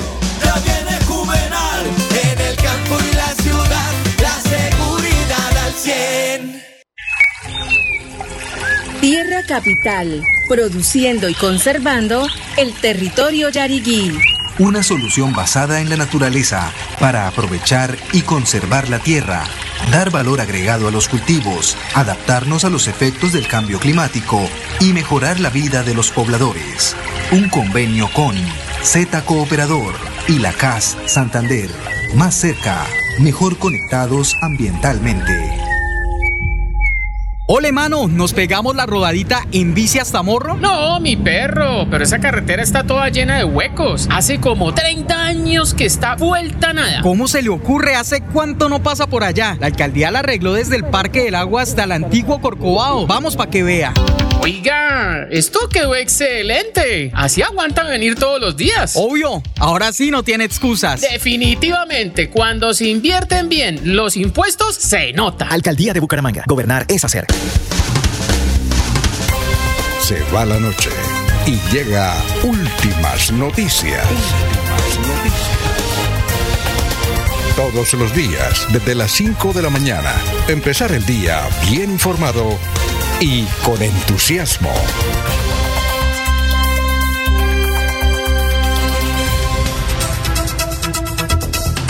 Bueno, estamos hablando, eh, son las 5.54, Jorge, sobre si ir o no a los debates. Yo recuerdo que aquí vino un asesor español que quería asesorar a Rodolfo Hernández y estaban en la disyuntiva si participar o no y participar en los debates. Entonces él lo dijo ahí tomando café en Juan Valdés, cuarta etapa, doctor Julio. Dijo, mire, hablando con su acento andaluz, andaluz. Sí, dijo, mire, español. Cuando una persona, él dio la cifra ahí, no recuerdo, cuando una persona va en primer lugar de las encuestas, pero lejos, es, es bueno que no vaya. Pierde audiencia, pero no pierde votos. Eso fue lo que nos dijo. ¿Ya? A ver, Jorge. Pues Alfonso, mm, eso pues me parece, eh, eh, va en contravía a lo que piensa el doctor Avellaneda, en el sentido de que la, la- audiencia tiene el derecho, el elector tiene el derecho a conocer eh, las propuestas del candidato. Y, y otro, pues como dice usted, pues tiene derecho también a protegerse. Pero aquí en el cuento no es de la encuesta, estamos hablando específicamente de la campaña de, de Juvenal Díaz Mateus y la no asistencia a los debates, que incluso se va a repetir, una decisión que se va a repetir en el debate de- del canal TRO, que es el del cierre de, de campaña. Estoy Eh, seguro que no va a asistir. Este debate define a veces el gobernador, ¿recuerda? Ya, ya hay varios que se Leonidas. Pues Sí. le cuento que él no, no, la decisión que le han dado sus asesores. Leonidas, de muy buena Carlos Fernando tengo. y eh, ahí en el debate fue que Sí. ganó Didier. Exacto. ¿Qué va a decir qué? Su asesor le han recomendado que no asista a los debates. O sea, ¿Por qué? No porque tenga la ventaja en las encuestas, porque incluso si usted ha visto, eh, le hace un, un seguimiento a las publicaciones de, de las comunicaciones de Juvenal, las últimas dos semanas se ha dedicado a publicar resultados de encuestas. Barre en todas las encuestas Juvenal, las que publican su campaña, ¿sí? No, no que sean la, por lo menos las que promueven los medios, solamente las que llevan el visto bueno de su campaña es en las que barre. Y eh, da la sensación de que iría muy bien posicionado, pero no, la recomendación de no asistir a los debates es porque eh, allí el escenario se le ha vuelto contrario a sus propósitos. Eh, allí en los, debates Juvenal Díaz se ha muestro como un hombre irascible, reaccionario, que explota con facilidad. Sus contrincantes, en el caso de Ferley Sierra, ya lo tiene medido, sabe cuál es el punto para que explote, ¿sí? Y Héctor Mantilla, su otro contrincante, también ya vio que el escenario de los debates para Juvenal Díaz no es el más favorable, porque allí se nota su falta de preparación para un cargo como la gobernación de Santander. Muchos de los candidatos han caído ya en, la- en el error de decir, es que yo nunca he estado en lo público, es que yo nunca he gobernado y, por eso quiero aspirar a la gobernación. Eh, eso es un error grave. En el caso de Juvenal Díaz, obviamente se de todos se, se- se entiende que es el menos capacitado para administrar porque nunca ha estado en lo público, es el más, es el más joven en lo público, es el más pollo, es el primíparo. ¿Sí? Porque no, en su hoja de vida no hay un solo, un- una sola experiencia de administración pública. Sí, sí, fue administrador en el batallón, sí, en la, en la milicia, pero en lo público, que es otro escenario completamente diferente, no tiene una sola experiencia y él ya sabe que los debates es el escenario donde se luce Héctor Mantilla y él de alguna manera pues queda opacado con los resultados. Por eso la decisión de sus asesores es que no asista a los debates y no y la decisión es que no asistirá al debate del canal TRO. Si hay una decisión, él no debate. si es una decisión contraria, es resultado No, de lo que digamos y en a esta ese mesa. ¿sí? debate del canal. TRO, sí, vamos. Y otro Eh, detalle, ese don Alfonso, ¿por qué no asistió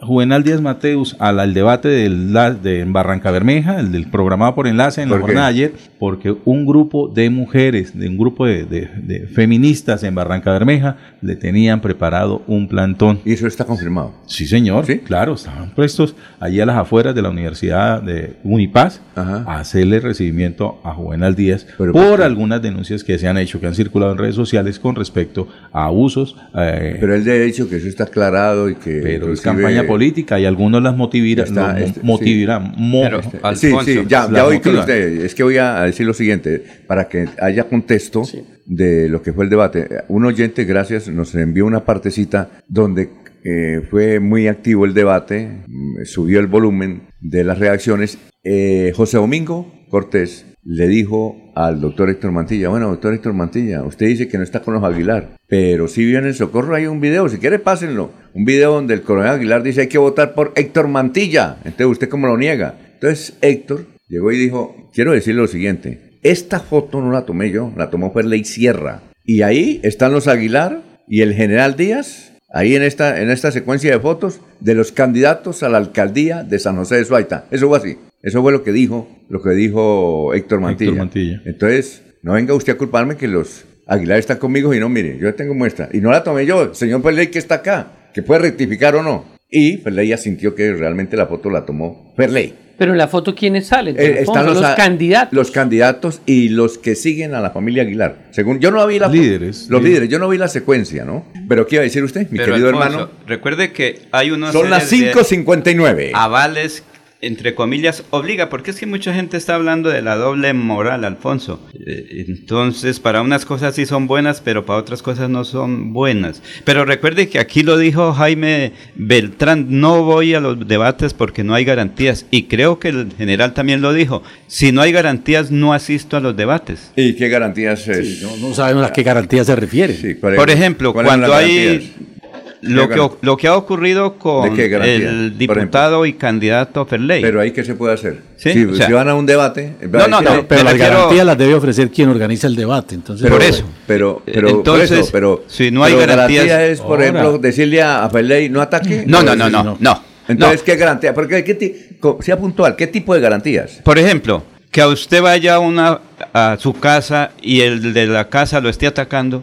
¿Cuál de la casa? por Me refiero a alguien, o sea, de los mismos que están en Pero ese ahí, por escenario. ejemplo, en este se- sería el O sea, Televisión atacando o el No, no, no, no, no, no. Por ejemplo, ¿qué ocurrió con eh, en la universidad aquí de Bucaramanga, del área metropolitana? En la Pontificia. La Pontificia. Sí, ahí está, porque si usted Pero, va a pero un no fue la debate. universidad, sino que fue un candidato. Por eso, por eso, a eso me refiero. Y ahí- Cuando, cuando el organizador dice, mire, estas son las pautas que vamos a Sí, seguir claro. para el bien de todos los candidatos y de la misma institución. Pero a Ferley lo sentaron y no lo dejaron intervenir en el debate Claro. hasta 30 minutos después. Por eso, eh, eh, esa es la doble moral, Alfonso. Para unas cosas sí es buena, No, pero para otras no. No, pero, pero, no, es ¿Dónde que- está la entonces- vinculación de Ferley con la universidad? No, no, no, me refiero, si a usted lo invitan a su casa, hay eso. unos Pero comportamientos. es que el de la casa no es Ferley. Y ahora, No, y la al actividad invitado. con Ferley, la, la acción que se le han criticado a Ferley se dio fue antes del debate. Exacto. Y se fue en respuesta de Ferley al desafío que le hizo el Y lo mismo sacaron del general. yo pero sigo pensando, don Alfonso, Sí. que la no asistencia de los candidatos, para no particularizar el tema del candidato a la gobernación, es ese. O sea, yo que pienso que el criterio de los estrategas, lo que dice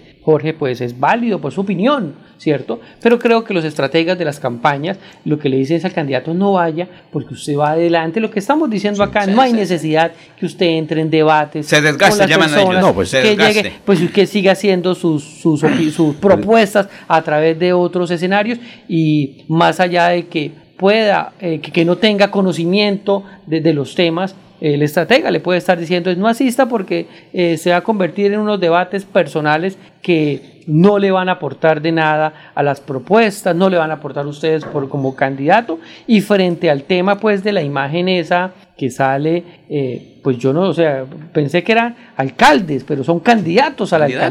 alcaldía. Si son candidatos a la alcaldía, pues yo no le veo ningún problema. Eh, bueno, que si están o no están los Aguilar, pues eso es otro debate, ¿sí? Que, que también se, se tendría que dar, ¿sí? ¿Qué iba a decir, doctor Julio? No, es claro que esa es una estrategia eh, de los candidatos, ¿no? Sí. No, no- no exponerse cuando, cuando las encuestas los dan como, como ganadores, pero también revela Freddy falencias en los candidatos, falta de seguridad o de conocimiento de propiedad en sus programas, ¿no? temor de que les hagan señalamientos. Es que un- quien pretende dirigir una comunidad que eluda el debate público, pues por supuesto ya nos deja un cierto, un cierto Exacto. sinsabor Pero de, por ejemplo, para el caso de duda, Jaime ¿no? Andrés, Sí. eh, él ha dejado y, y no se le olvide lo siguiente, no se le olvide lo debates. siguiente, ¿no? Pero entonces hay que mostrarlo. Que Por no- ejemplo, si, si, mire, yo pienso, doctor Julio, que el hecho de participar en la contienda necesariamente tiene riesgo. Existe, total. en mi sentir, Alfonso, si no eh, eh, algunas tutelas que han eh, entablado candidatos que no son invitados a los debates, pidiendo que se les garantice. Por el ejemplo, Jaime. Calderón pidió que- Correcto. Algunas tutelas Ayer. que se han fallado han dicho claramente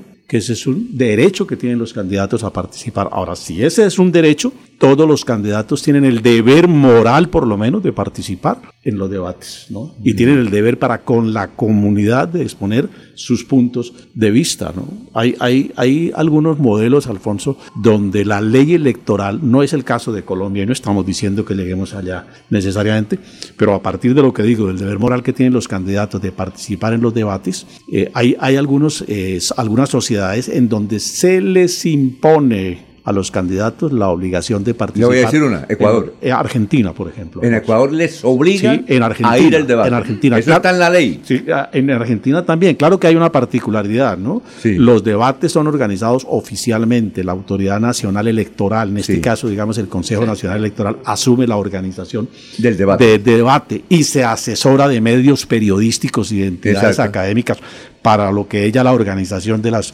eh, preguntas ¿no? Sí. y, la, y la disposición misma. Pero yo quiero decirle a, a Freddy y a los estrategas que aquellos que eh, asumen la estrategia de no salir a los debates, sobre todo en los últimos días de las campañas electorales, no se les olvide también que esto es como los partidos de fútbol, Alfonso, equipos que se van a la defensa, en el último segundo pueden recibir el gol que marca su derrota. Además, doctora Avellaneda, que en política, en los debates políticos, las ideas se imponen con los argumentos, no con las armas. No guardándolas. Son y ¿quién- va, Jorge, Jorge, ¿quién va armado a un debate? No, eso tampoco no mezclen las cosas, Seis y Jorge. cinco, seis y no mezclen las Ya, cosas ya. porque eso no es, nadie va, nadie va armado, ni de ideas siquiera.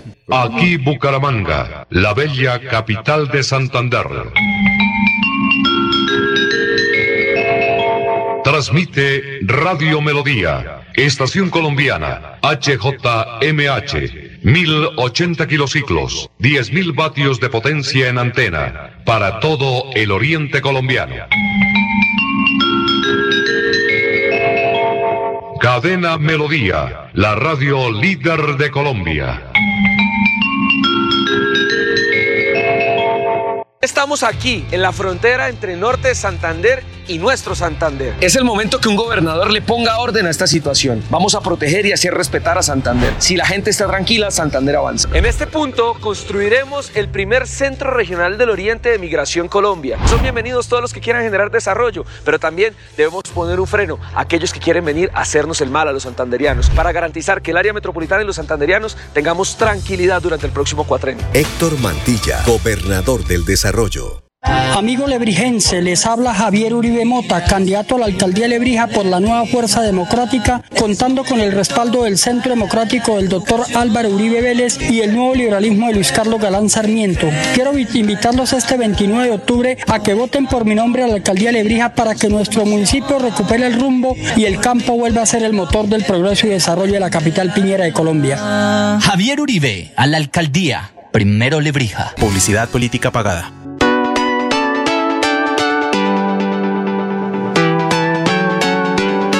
Melodía, Melodía, Radio Sin Fronteras. Escúchenos en cualquier lugar del mundo. Melodíaenlínea.com es nuestra página web. Melodíaenlínea.com, señal para todo el mundo. Señal para todo el mundo. Radio sin límites, Radio sin fronteras. Radio Melodía, la que manda en sintonía.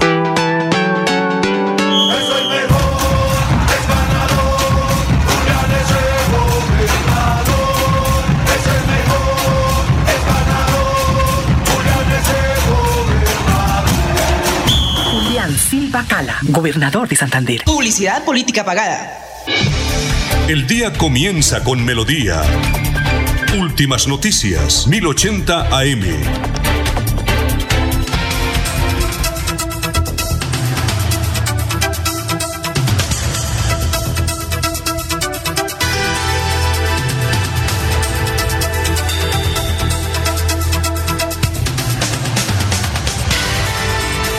Oiga, mire el dato que nos está dando Laurencio. Hoy hay debate en Vanguardia Liberal de los candidatos a la gobernación. Eso Eh, estaba estar- programado, Va a ¿no? estar inter- ¿A qué hora es? Va a estar interesante. Creo que a las 2 de la tarde. Eh, y- o en la mañana. No, no estoy tocar mirar la Bueno, programación. pero eh, ¿irá el general o no?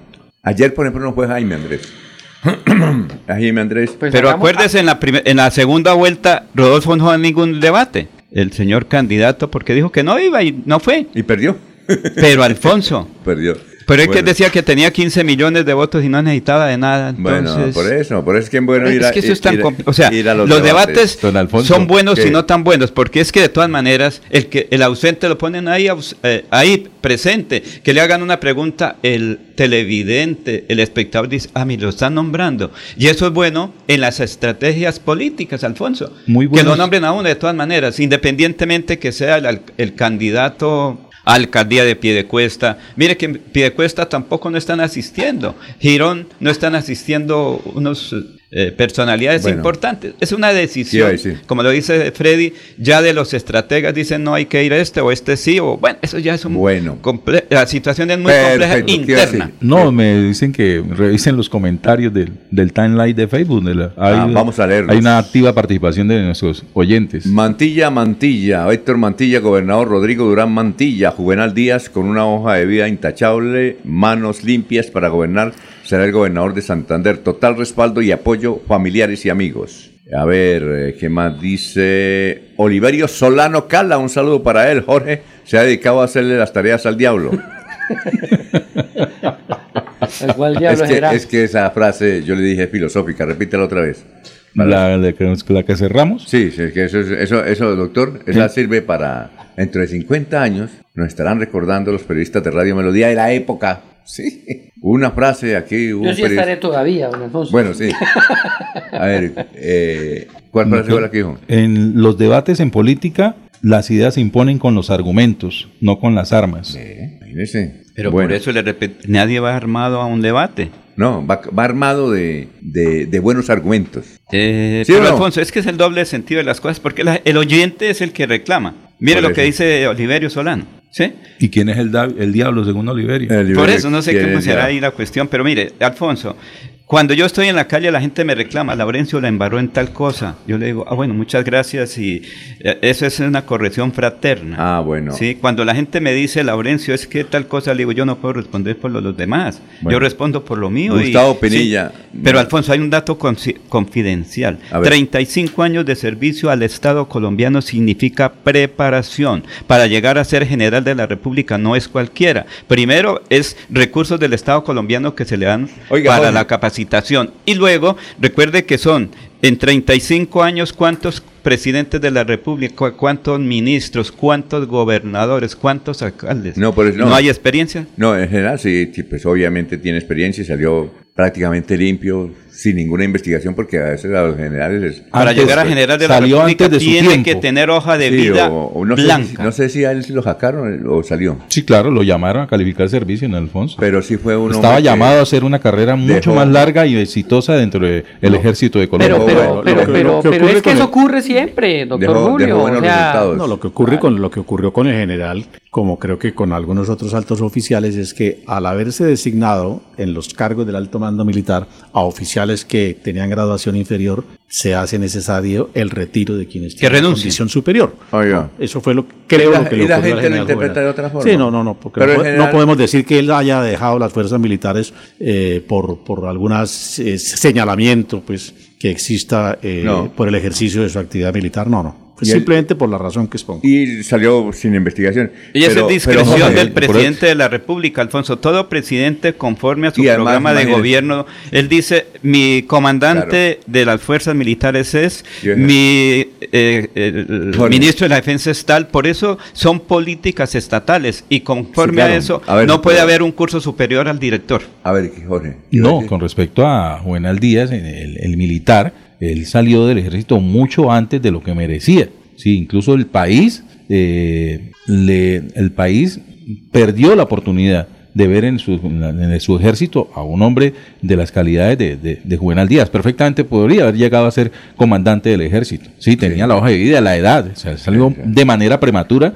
de la institución en la cual ha amado toda la vida. Por eso, de alguna manera, se desubica muchas veces ahora que tiene que decir de civil. Oiga, otra cosa. Usted dice que un grupo de mujeres, eh, pues, la Universidad de La Paz, ¿a cuántos kilómetros queda de, de, de, de, de Barranca Ser Bermeja? unos 10 kilómetros Más o de, menos, sí. Pero de la lejos, cabecera lejos. del casco urbano. Lo que pasa es que, recuerde que la Universidad de La Paz en, en un, en un comienzo, se- su concepto era que promoviera carreras afines a la región, a promover la, la agricultura, la- las actividades agropecuarias en la región. Y por ello se necesitaba de una finca, una, unas grandes extensiones de terrenos para desarrollar esas muchas actividades agrícolas. Lo que pasa es que la universidad también se ha desarrollado, evolucionado y ya ha incorporado algunas carreras que, que, mm, de alguna manera ya, ya buscan otro tipo, otro Humanísticas. ¿no? Exacto. Comunicación social, por ejemplo, Sí. relaciones internacionales también se encuentran. Exacto, Jorge, pero es que usted decía, el asunto es que, usted- que había un grupo de mujeres que le iban a reclamar al general. ¿Qué le iban a reclamar? Le iban a hacer un plantón. ¿Pero por qué? ¿Qué pasó? feministas de Barranca Bermeja tenían previsto hacer un plantón ¿Pero por a la qué llegada motivo? del candidato Juvenal Díaz.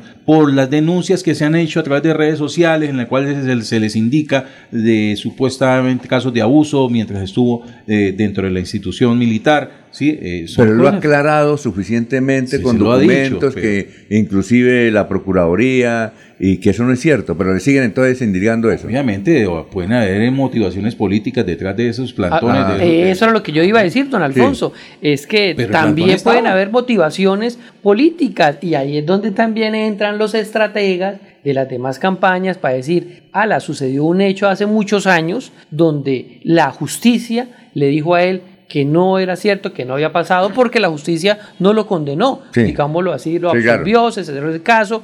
Entonces, los estrategas también le pueden decir, las estrategas de las otras campañas pueden decirle, ala, hagamos ese plantón, haga- recojamos 20 mujeres, paguémosles un bus, hagamos eso. Puede pasar eso, ¿no? Sin querer decir que tampoco sea cierto que sea algo voluntario. Pero en, eh, pero en estos momentos, en estos 10 días, todas esas estrategias y campañas sucias, negras, van a empezar a, a- a surgir. Bueno, entonces, eh, comprobado que, y no se sabe qué organizaciones, eh, qué, qué No, grupo no, es. no. Un, un grupo Ah, bueno. feminista de. Sería bueno que se identificaran cuáles son. Pero sería, muy Alfonso, bueno, sería muy bueno que lo Pero. Alfonso, yo creo que ningún candidato a la gobernación de Santander, excepto el señor ingeniero Rodolfo Hernández, tiene investigaciones o tiene algo que ver con las Total. entes de control, Alfonso. Todos, Ninguno, todos, sí. todos están habilitados. Lo que ocurre es que ahorita en este momento hay mucha propaganda negra y estos eh, 10 días que faltan va a ser de terribles cosas.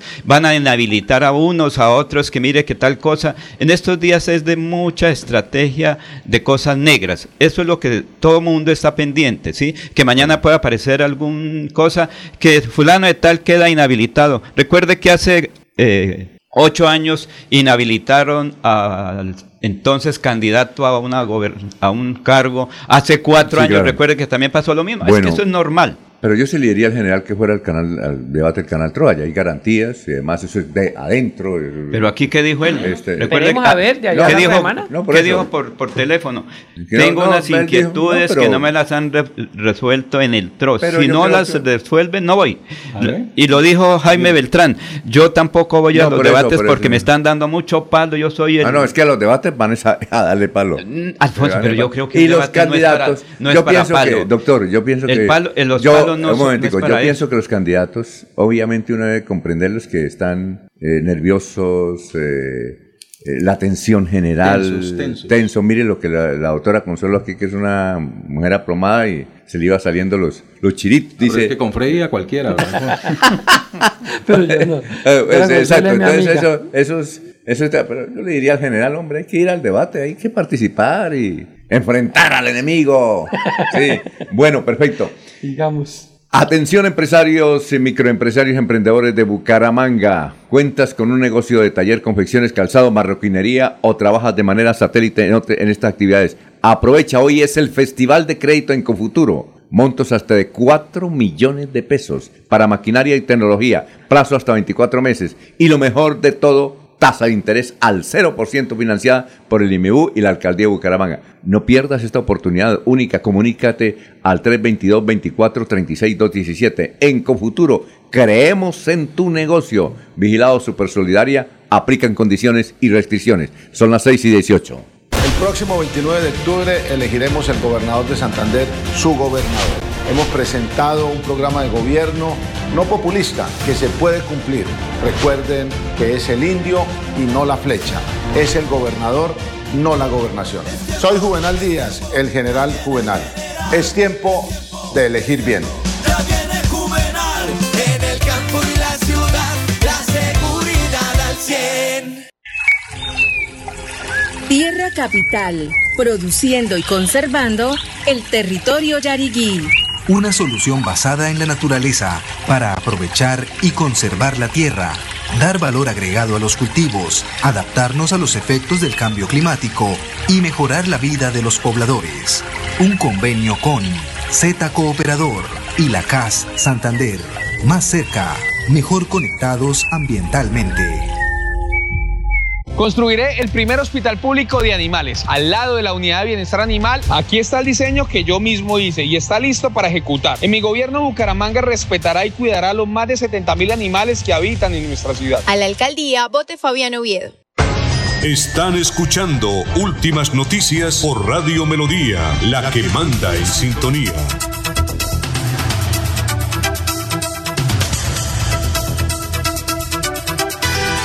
Eh, vamos a escuchar al señor arzobispo de la ciudad de Bucaramanga con atenta, con mucha atención, doctor Julio, porque necesitamos un comentario. ¿Qué quiso decir el arzobispo de Bucaramanga frente a la actividad electoral, sobre todo en Bucaramanga? Porque él se refiere al pastor Jaime Beltrán. Si no han escuchado, vamos a poner atención y cada uno saca su reflexión. Escuchemos a Monseñor. A los sacerdotes, religiosos, religiosas, seminaristas, fieles y hombres y mujeres de buena voluntad. Les saludo en el nombre de Dios nuestro Padre y del Señor Jesucristo. Queridos hermanos y hermanas, reconocemos los males endémicos de nuestra sociedad, sobre todo el mal del poder y del tener, sobre el ser. En Bucaramanga, hay quienes les interesa más el circulante que la justicia y les interesa más la economía personal que detener la inequidad e injusticia en la que viven miles de humangueses. Por considerar que el proceso electoral que se avecina es muy complicado y se presta a malas prácticas, les pido que por ningún motivo vendan su voto. El voto es algo que nos dignifica, tanto es malo el que lo quiere comprar como el que lo vende. Y peor el que lo quiere comprar porque lo hace por el poder que obtiene con su voto. Esta instrucción la realizo como pastor de esta arquidiócesis solo con la intención de recordar esta seria obligación que tenemos todos los seguidores de nuestra iglesia de participar en la próxima jornada democrática de manera libre votando por candidatos o candidatas que tengan en su corazón al Señor Jesucristo y a la Virgen María. Evito hacer comentarios sobre el pastor Beltrán que no hace parte de nuestra iglesia católica, apostólica y romana para evitar que se tome esto como una postura en su contra. Con mi afecto y bendición, Ismael Rueda Arciniegas, arzobispo metropolitano de la arquidiócesis de Bucaramanga. ¿Cómo le parece, doctor Julio? ¿Qué reflexión tiene usted? Bueno, Alfonso, eh, Monseñor parece terminar con, con aquella frase de que no, no, hay brujas, pero que las hay, las hay, ¿no? Es decir, una manera subliminal, me parece muy directa, entre otras cosas, de intervenir en la política partidista, porque es claro que su mensaje tiene una eh, condición eh, aleccionadora hacia algún sector de la opinión eh, pública respecto de por quién finalmente no deben votar. Es decir, no deben votar por aquellos que no crean en Jesús y en María, que es la condición, pues, digamos, eh, básica del credo cristiano católico, lo cual es una posición excluyente. La Iglesia tiene derecho a tomar un partido, digamos, a participar en política. De hecho, eh, hay momentos en la historia nuestra, del pasado, del presente, y esperamos que en el futuro también, en que la Iglesia como fuerza social ¿no? participe y ayude a construir, digamos, eh, políticas eh, estatales. La Iglesia ha tenido presencia a lo largo de la historia, pues desde el momento mismo en que los españoles llegaron a invadir y a colonizar el territorio americano, porque la, la, la, colonia y la, conquista en particular se hizo con, con, la espada en una mano y con la cruz en la otra, ¿no? y así se sometieron a las comunidades indígenas y los evangelizaron, rompiéndole sus, sus tradiciones religiosas y, y satanizaron, como lo suelen hacer las comunidades religiosas en general, a quien no milite dentro de su, dentro de su caudia, dentro de su feudo. Pero, y, y en Colombia sí que tenemos eh, una historia permeada por la influencia de la, de la Iglesia Católica en particular en la actividad política, no solamente porque ha compartido poder, ¿no? no solamente porque se ha vuelto fuerza con poder constituyente, sino que protección especial de la Constitución, como en la vieja carta del 86, ¿sí? Pero es que esta intervención de, de, de Monseñor sí nos parece que, que, va más allá de hacer política como fuerza social, como comunidad espiritual, para prevalida de ese poder de orientación que tiene sobre sus fieles, marcar rumbos en orden a descalificar a un candidato que no es del credo católico. Así, Alfonso, como censuramos que las iglesias conocidas comúnmente con la expresión de cristianas hagan política manipulando a sus fieles, porque eso es lo que hacen la generalidad de las iglesias cristianas,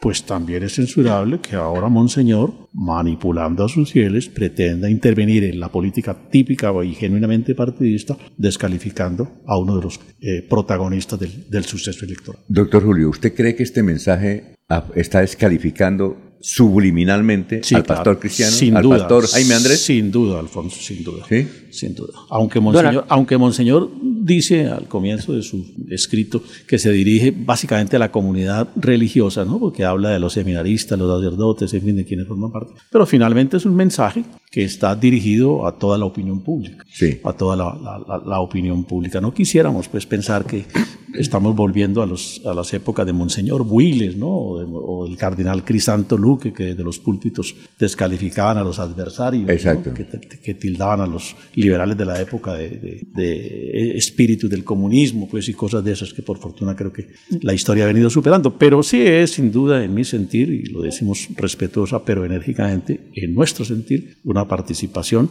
de Monseñor en la política típicamente partidista, es decir, toma partido en el proceso electoral descalificando a un candidato pues por no tener, digamos, la militancia religiosa que él orienta. Don Alfonso, yo tengo una pregunta y un interrogante y aquí lo estamos hablando con el compañero Jorge. Eh, yo no sé de dónde proviene esa fuente, si es de la arquidiócesis, si es de una Arquidiócesis. página, porque yo escucho una voz que no es la voz de Monseñor. Esa no es la es la lectura de la carta. Es bueno, una y, carta po- que y es que, y es que, y es que, y es que Monseñor no sabe leer. Pero es le pusieron velocidad como para que cupiera. no, no, no, don Alfonso. Por más velocidad que tenga, esa no es la voz de Monseñor Ismael. Monseñor Ismael, yo muchas veces he ido a Eucaristías donde él ha asistido, es un excelente orador de, de- de la palabra de Dios y esa no es la voz de, de- de- de Monseñor. Así le pongan las revoluciones que usted quiera ponerle, porque así se le pone la revolución, uno le queda, eh, eh, se escucha ¿Usted, la voz. ¿Usted cree que hay inteligencia Pues, artificial? pues, pues creería yo, don Alfonso,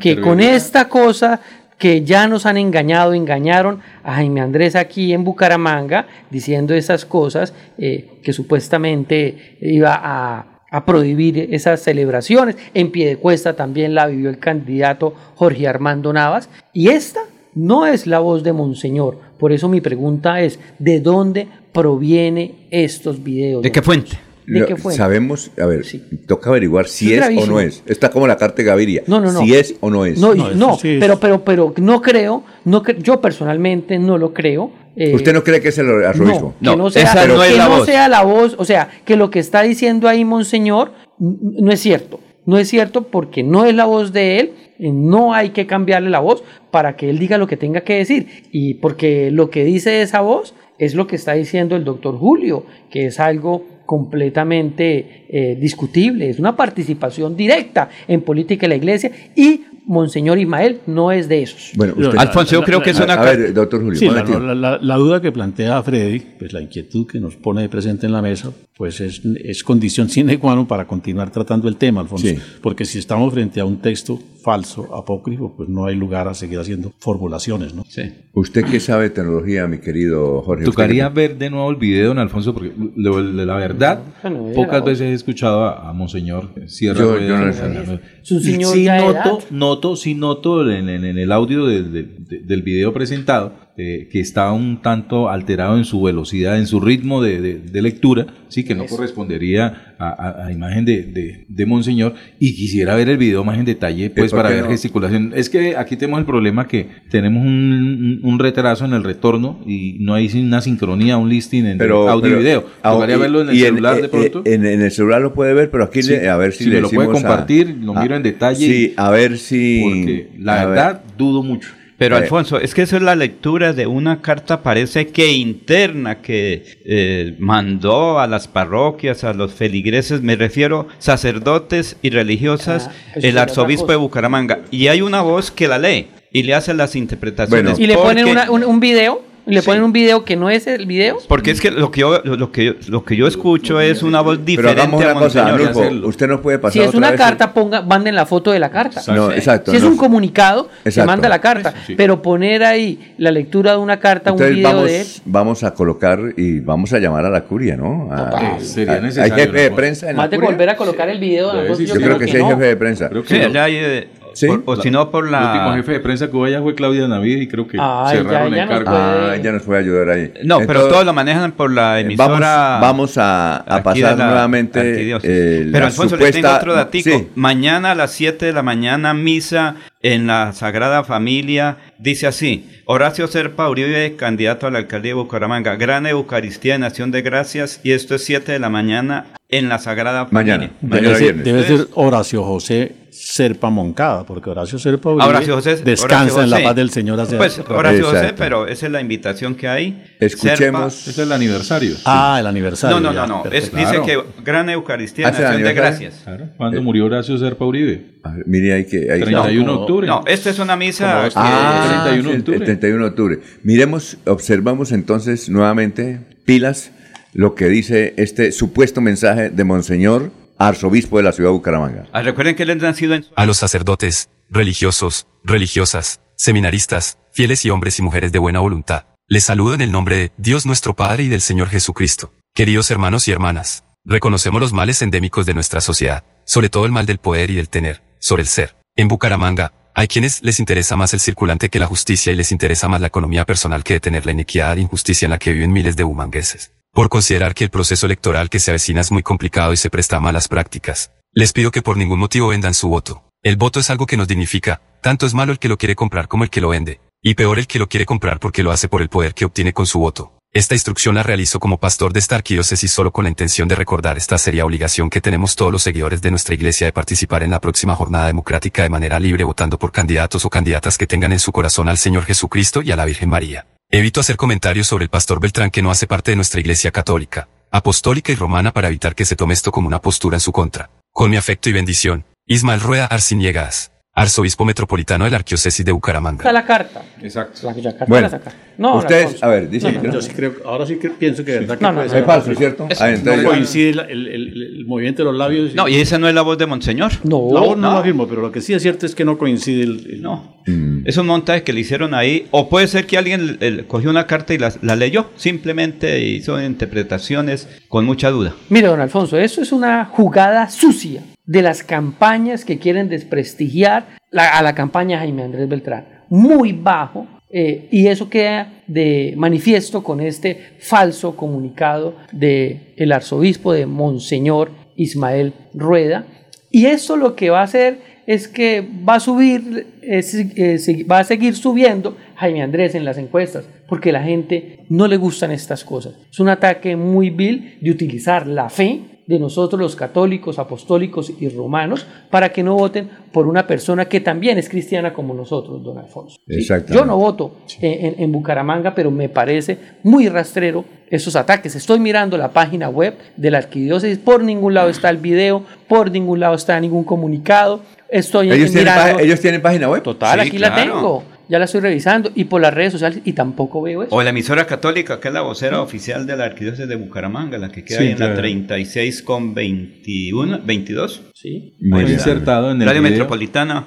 Fue insertada el audio de, de esa voz que, que tiene cierto grado de, de- de- celeridad en el... en el- ¿Por qué le aplican celeridad si es artificial? Debían dejarla normal. Ah, ah, Es, Es más, parte del más engaño, creíble, Alfonso, ¿no? Es parte del engaño. Mire que usted mismo dijo que, que la idea era que la aceleraron para que eh, pueda pasar completo en, redes Exacto. sociales. Pero la verdad no, no, no, no, no, no, no hay leasing entre el audio y el video. Y obviamente la primera sospecha es que insertaron eh, ese audio sobre un video antiguo Bueno, y, de y- y lo berraco es que me la, envíen- me la, me la enviaron, ¿no? Entonces, Total, me- no, no. se aprovecharon de, nivel, no, de mi Alfonso, nobleza. a cualquiera lo engañan y la Sí. fuente puede engañar a- a- al periodista. Pero ya coloqué ahí que hay que esperar una declaración de la arquidiócesis y que muchos dicen que eso es falso. No, es 6 y necesario. 33. 6 y 33. En Melodía valoramos su participación. 316-550-5022 es el WhatsApp de Melodía para que entremos en contacto. Envíenos videos o fotografías de las noticias de su comunidad y las publicaremos en nuestros medios digitales. 316-550-5022. El WhatsApp de Melodía para destacar su voz. Melodía, la que manda en sintonía. Habrá más educación, apostándole al progreso de nuestra región, mejorando nuestras vías, reforzando la familia, viene puesta unida crecerá. Cuenta, cuenta conmigo para el desarrollo social.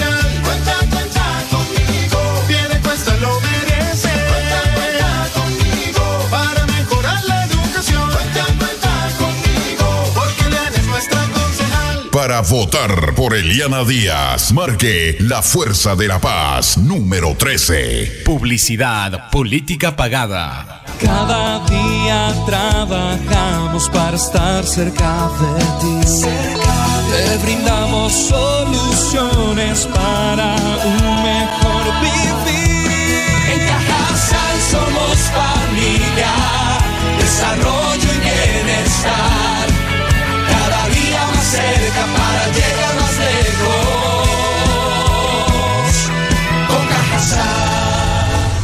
Vigilado Supersubsidio. El próximo 29 de octubre elegiremos el gobernador de Santander, su gobernador. Hemos presentado un programa de gobierno no populista que se puede cumplir. Recuerden que es el indio y no la flecha. Es el gobernador, no la gobernación. Soy Juvenal Díaz, el general Juvenal. Es tiempo de elegir bien.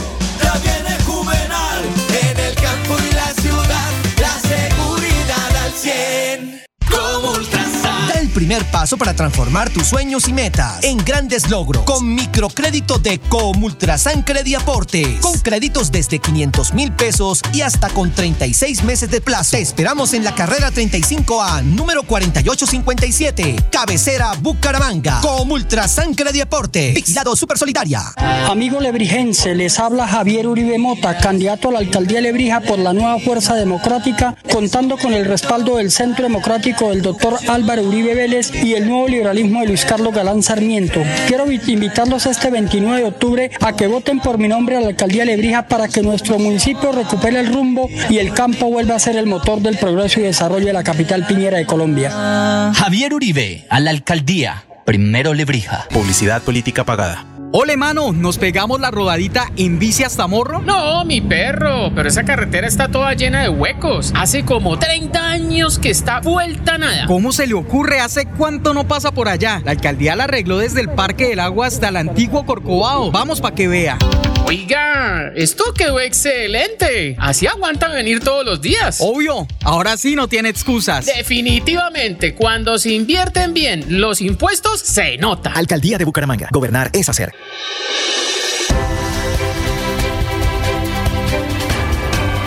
Información y análisis. Es el estilo de Últimas Noticias por Radio Melodía 1080 AM.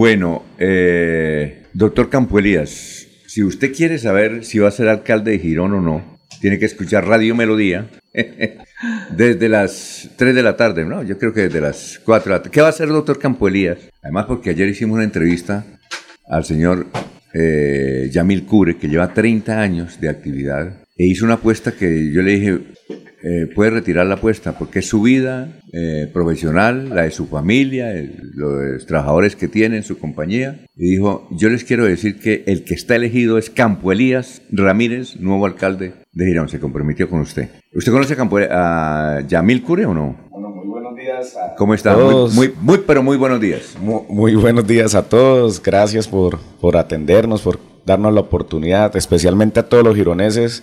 Alfonsito, y bueno, no conozco a Yamil, no he tenido la oportunidad de conocerlo. Pues bueno, me imagino que... Ya le voy a mandar el programa para que analice lo que él dijo. Muy bien. Bueno, con base en una encuesta que hizo, obviamente. Pero sí conozco de la encuesta. ¿Ah, sí? Sí, claro, Bueno. sí conozco de la encuesta, pero no... Pero no- también le dan mucho palo a usted, ¿no?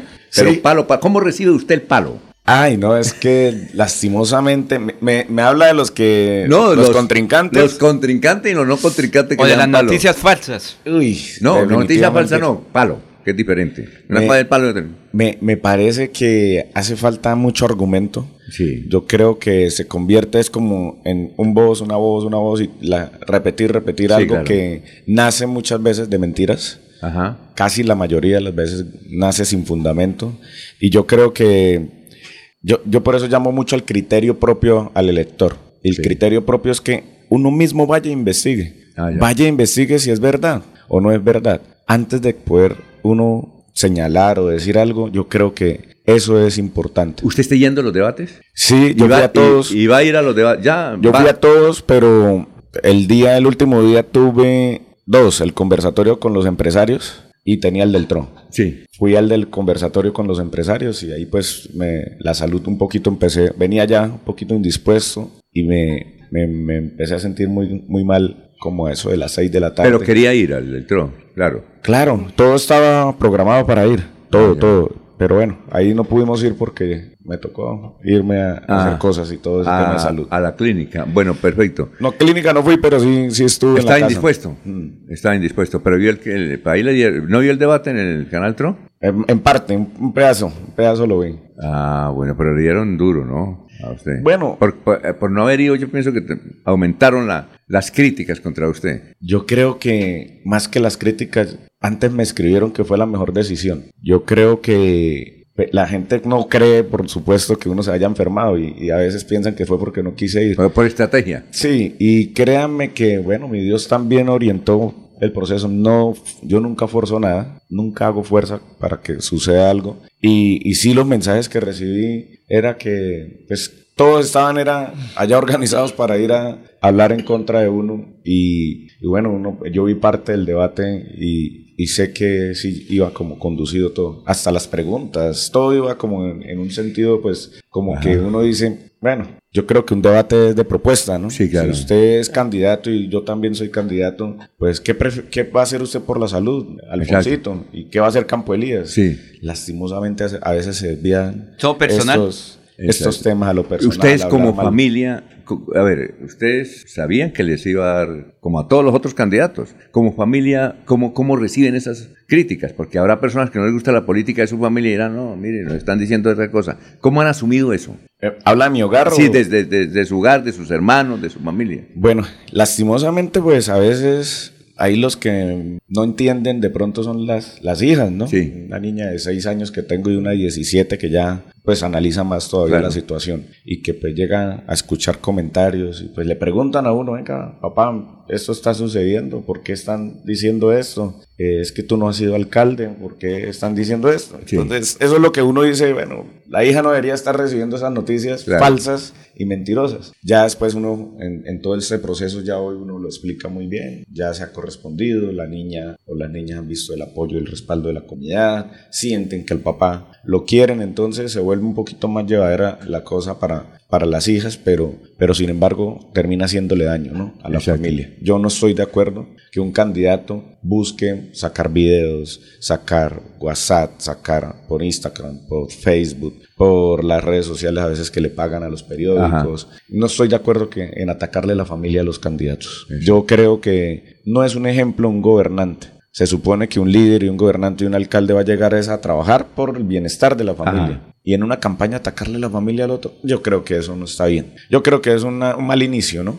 Y hablan de recuperar seguridad en el país que estamos, en la situación que estamos, Girón también que también necesita ese refuerzo y ese, esas buenas estrategias. Y los primeros en generar la inseguridad, pues es un candidato hacia uno. Yo creo que no es buen ejemplo. Acá se trata de construir, de proyecto, de progreso, de desarrollo. Ahí yo, yo creo que en eso. Y ya en familia, ya, pues en toda la familia ya sabemos ya cuál es el comportamiento de los otros candidatos, que Claro. finalmente hoy están divididos en cinco, pero que han estado unidos siempre todos. Todos contra usted. Muy bien. Eh, eh, doctor Campo Elías, eh, creo que fue Vanguardia hace como unos 20 o 15 días que mostró un panorama financiero de la alcaldía de Girón. Sí, fue, fue hace como unos 15 días, no sé si usted lo. Menos. Eh, ¿Usted cómo va a recibir esa administración? ¿Quebrada o cómo cree que le van a entregar esa si es alcalde? Pues Bueno, no, yo si recibo esa administración, lo voy a recibir con todas las ganas de llegar a administrar, de sacar adelante Sí, claro. al municipio. Miren, Pero no, es que yo le pregunto es que está quebrada según el periódico Vanguardia Liberal y otros entes que han investigado que no hay plata y que eso se llevaron todo. ¿Es así? ¿Eso es cierto o no? ¿Usted qué piensa? Bueno, yo ¿qué, qué, qué pienso? Mire, la administración tiene unos compromisos financieros. Sí.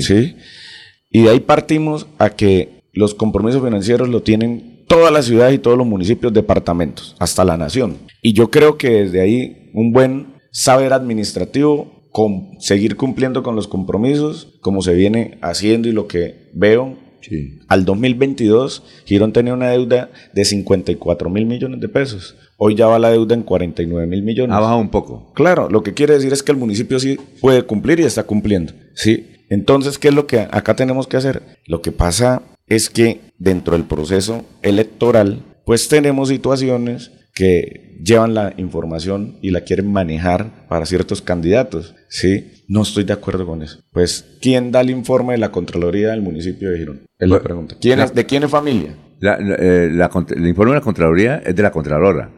Y termina siendo familia de un candidato. Ah, es familia Entonces- de, de William Mantilla. Termina siendo familia. Entonces envían una información para querer meterle miedo a la población, querer meterle un susto y, y yo creo que eso no está bien. La clase de candidatos que hoy tiene el municipio y yo creo que nosotros las nuevas generaciones tenemos que cambiar el panorama. El estigma que tiene el político hoy, que es- tiene el estigma en el ciudadano, es, mi- es culpa de los mismos políticos de historias. Yo creo que las nuevas generaciones estamos dadas a cambiar eso. Por eso hay que estar de frente con el ciudadano, hablarle claro y sincero, con la verdad, así incomode. Por ejemplo, el, el asunto de que aquí hablábamos, ¿no? Hablábamos de el parque de Girón. Yo decía, ¿cuánto fue que invirtieron? 19 mil, unos 19 mil. ¿Cuánto, ¿Cuánta plata fue que le invirtieron al parque? Al parque de- 8 mil. ¿8 mil? 8 mil. Bueno, supongamos que sea 8 mil. Otros dicen que 19 mil. Por ejemplo, Gustavo Pinilla, que cada rato me escribe que es periodista que vive allá, me dice que son 19 mil. En todo caso, supongamos que sean 8 mil. Yo creo que no se justifica meterle 8 mil pesos.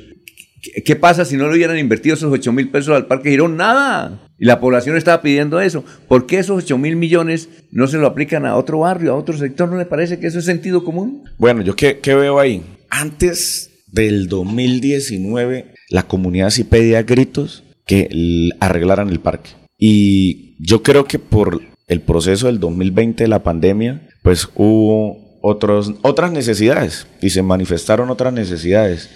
De pronto no fue tan sabio. eh, los dos alcaldes que estuvieron en el 2021 y el 2022, de pronto no fue tan sa- sabio poderle pedir Los ese dos alcaldes fueron eh, el doctor Acevedo y el doctor Román. No fue tan sabio haberle dicho al gobernador de pronto que invirtiera el recurso ahí. Pues el gobernador le- tal vez le hicieron la gestión y la enfocaron hacia el parque. Pero yo creo que la población a eso se refiere. Quisiera que hay otras necesidades. Faltan tanques de agua en el municipio, alcantarillado, faltan acueductos, redes de individualización de agua. Miren, miren todos esos temas que hay de fondo. Yo creo que eso es lo que está pidiendo la comunidad. Y esas necesidades que son básicas, creo que es, es la dolencia de la comunidad, más oportunidades, por supuesto. Todo eso hace que de pronto hayamos tenido esa situación con el parque. Yo creo que, pues bueno, no va a ser tampoco ahora malo tener el parque remodelado. Yo creo que eso le va a dar, cuando ya tengamos el parque, otro, otro motivo de que el turista llegue a conocer cómo quedó el parque.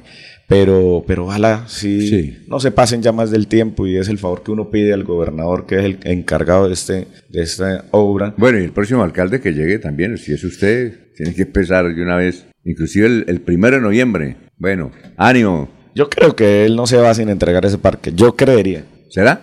Yo estoy convencido. Bueno, son las 6 y 49, vamos a una pausa. Estamos hablando con Campo Elías Ramírez, candidato a la alcaldía de Girón. Julián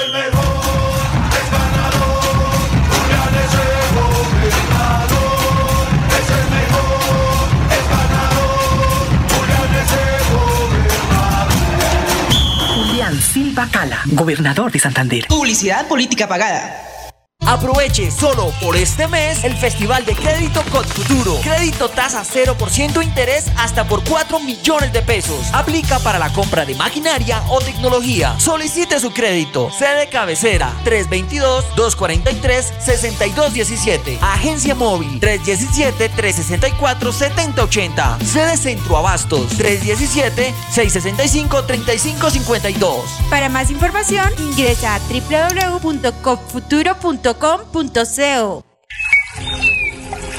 Tierra Capital, produciendo y conservando el territorio yariguí. Una solución basada en la naturaleza para aprovechar y conservar la tierra, dar valor agregado a los cultivos, adaptarnos a los efectos del cambio climático y mejorar la vida de los pobladores. Un convenio con Z Cooperador y la CAS Santander. Más cerca, mejor conectados ambientalmente. El próximo 29 de octubre elegiremos el gobernador de Santander, su gobernador. Hemos presentado un programa de gobierno no populista que se puede cumplir. Recuerden que es el indio y no la flecha. Es el gobernador, no la gobernación. Soy Juvenal Díaz, el general Juvenal. Es tiempo de elegir bien.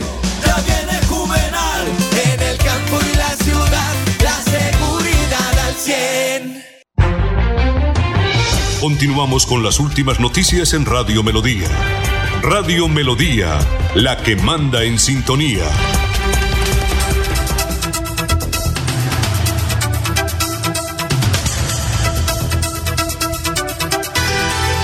Son las 6 y 51. Mario Cárdenas, sacerdote. Padre. El padre Mario. Que colgó la Eh, sotana. Aclara y me mete un regaño. padre. Ay, No lo voy a, vuelvo a invitar aquí a esta cabina. Padre.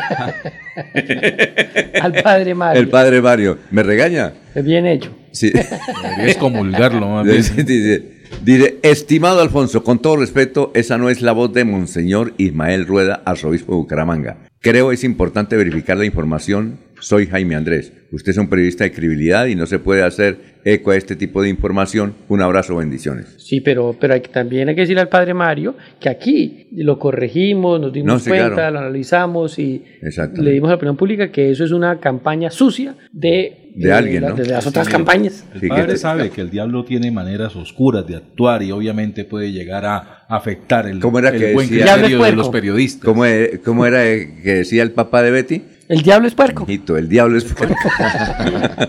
Alfonso, pero señor candidato a la alcaldía de Girón, pues usted dijo bien, venimos es a dar a conocer propuestas. En el caso de Girón, ¿cómo se va a recuperar el turismo? Porque se ha aislado mucho en virtud. Ya de- San Gil es la capital, no era. eh, antes recuerdo. es que cuando uno llegaba a Bucaramanga, hay que ir a Girón. ¿Cierto? Que era la capital del turismo de Santander, doctor Julio. ¿Sí? Y por lo La colonial y por todo. ¿Cómo recuperar eso? Porque se ha ¿Cómo perdido el turismo Claro. tanto rural como urbano de Girón. Bueno, pri- primero que todo, hay que pensar en no dejar de invertirle a Girón, hacer esos buenos proyectos y gestión. Eso es importantísimo para que el turista que ya conoce Girón también vea temas nuevos. Pero, ¿qué hay que hacer? Casco antiguo. Sí, que es la carta de presentación por la que todo el mundo quiere ir a ver la basílica, los parques, la fritanga, el maracumí en el Peralta y la capilla de las nieves.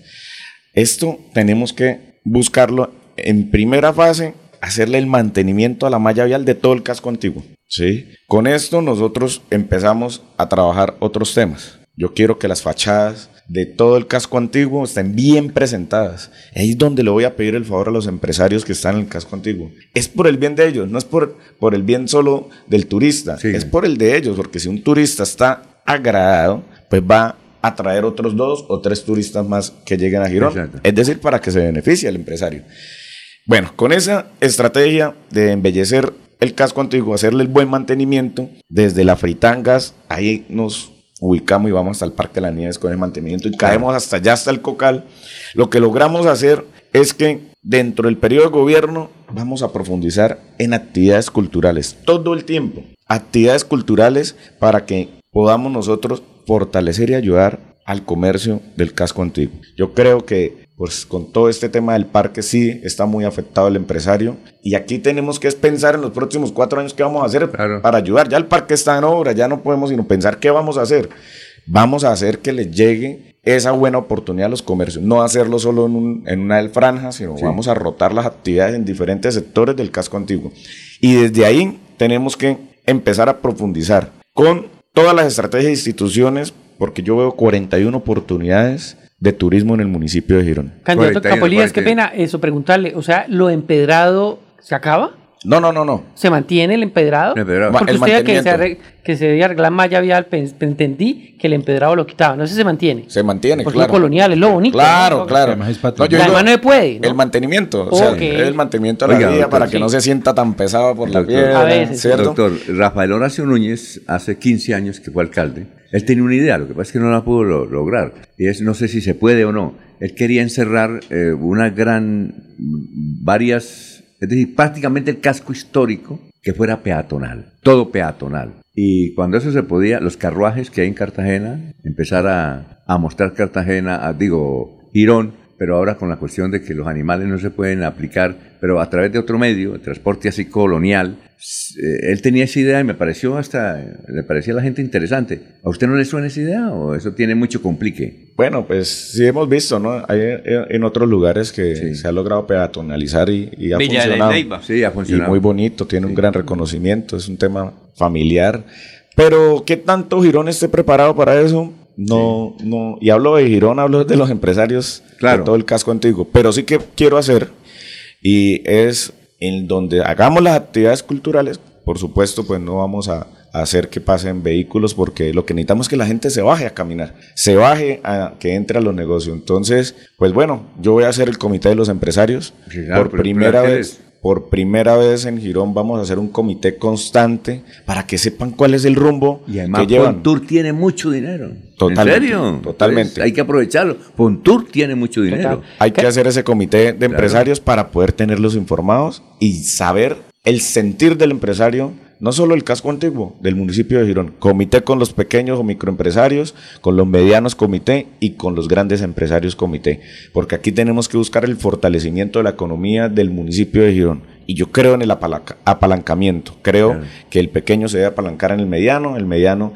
en el grande y por supuesto necesitamos que todos crezcan para que generemos más oportunidades de empleo en el municipio de Girón. Candidato Campo Elías, si usted llegase a ganar la alcaldía de Girón, ese equipo político eh, Ramírez, ¿cierto? Se podría fortalecer muchísimo. Eh, un exalcalde, eh, su ex esposa alcaldesa, usted, pensaríamos más adelante que Jonaviud podría ser un firme candidato a la gobernación de Santander. Pero más o a un adelante Senado, tiene que no sé. en 10 en, o- en No, 8 años no, puede. no sé, En el no digo. no puede porque si es alcalde. Bueno, Lo inhabilita. Lo Bueno, o, inhabilita. o- o en senador, en, en- en una cosa política de representatividad, porque si quedara es que demuestran una fuerza política. Bueno, hablando con mi hermano, no, no ha contemplado por el momento como una decisión. Yo creo que pues está a largo plazo esa decisión. Yo creo que a Santander eh, le ha servido mucho que lleguen personas a ocupar espacios importantes. Yo creo que deberíamos es unirnos. Yo creo que si en Santander los que han logrado tener esas posiciones hoy nacionales se unen, Santander estaría volando. Estaríamos en otro en otra posición. Claro. Porque yo creo que a eso se deben dedicar los líderes. Los líderes deben dedicarse a unirse por el municipio, por la ciudad, por el departamento, ¿sí? Y yo creo que eso es lo que puede hacer que realmente esté feliz la población.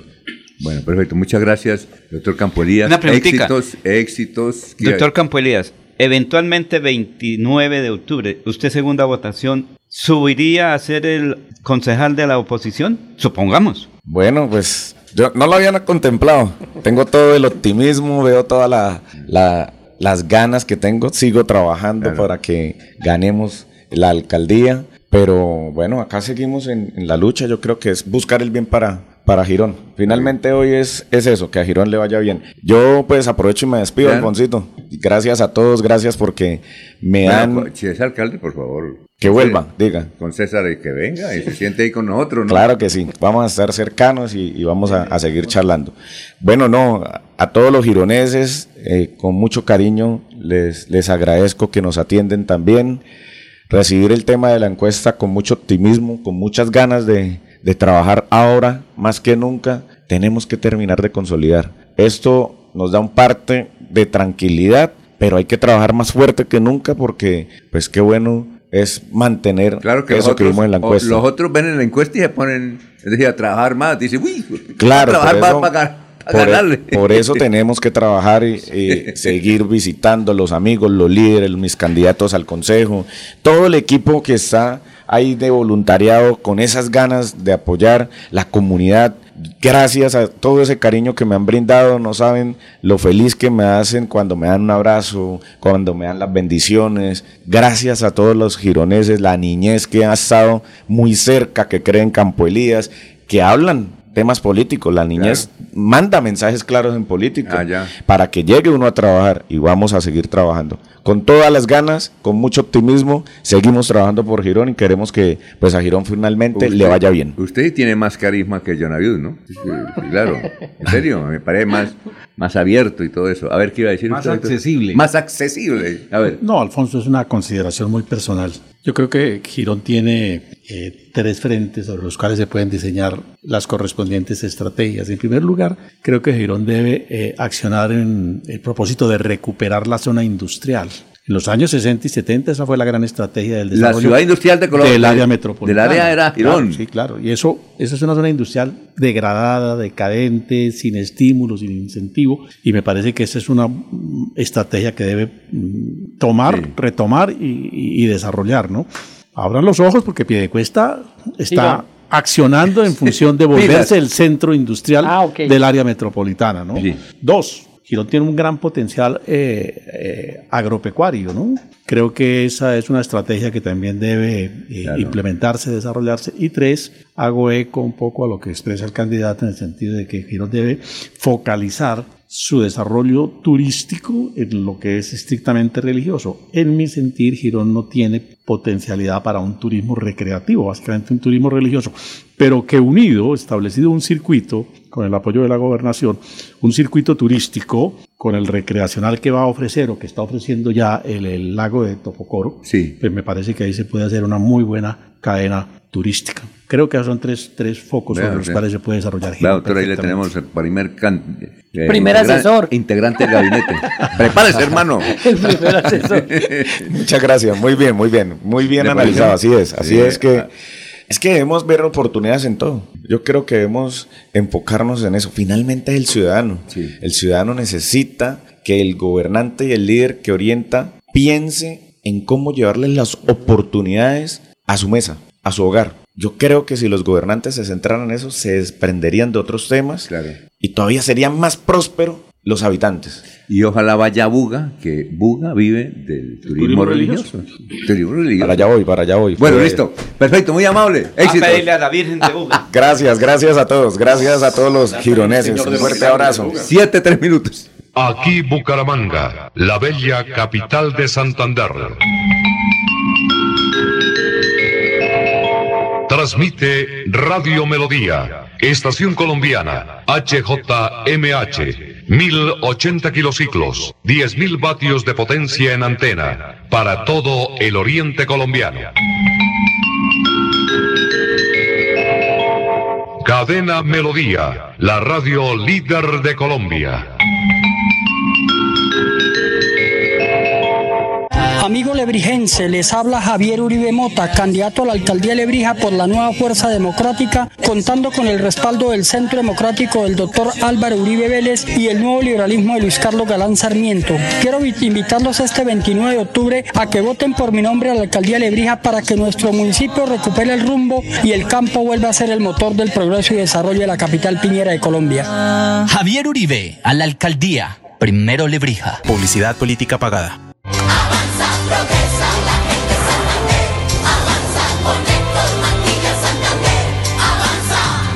Nuestras ciudades serán seguras. Nuestras regiones serán productivas y en el campo.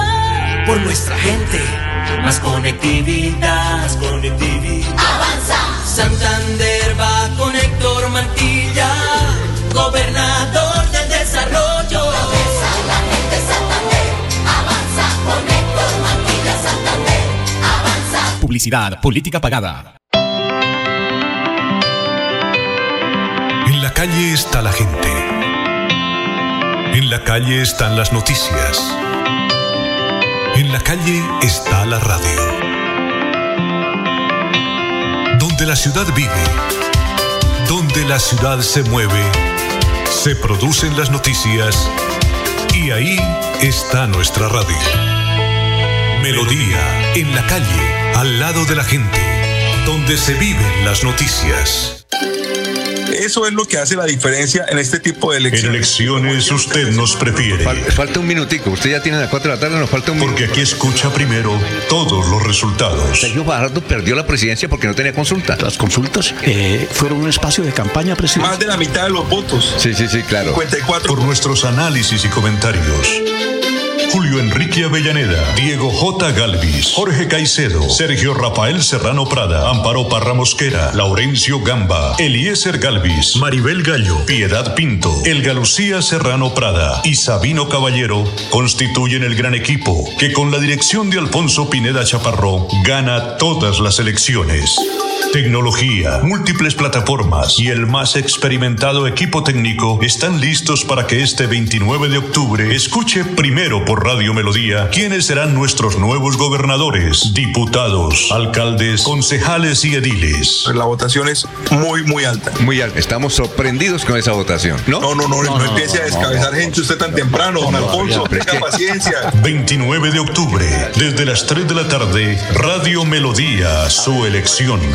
Presentan Deportivos Carvajal, las mejores marcas del mundo en ropa deportiva y calzado. Seguridad Acrópolis, un servicio certificado. Seguridad Acrópolis, más de 20 años haciendo patria. Están escuchando Últimas Noticias por Radio Melodía, la que manda en sintonía.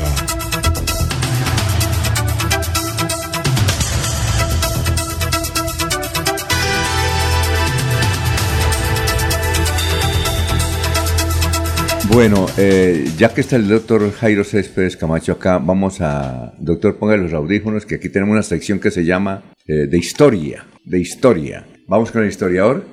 Eh, a mí me faltan tener viejitos acá, doctor Jairo. Buenos días, doctor Jairo, ¿cómo está? Bueno, Alfonso, buenos días para Gracias, usted, muy amable. Para Laurencio, para Julio, para toda la mesa de Los trabajo. conoce a todos, ¿no? Sí, ¿no? Más o menos. Todos. A los más viejitos. Sí. Por eso comencé por Alfonso, Sí. por Julio y por Laurencio. Y Laure- Y el denunciante.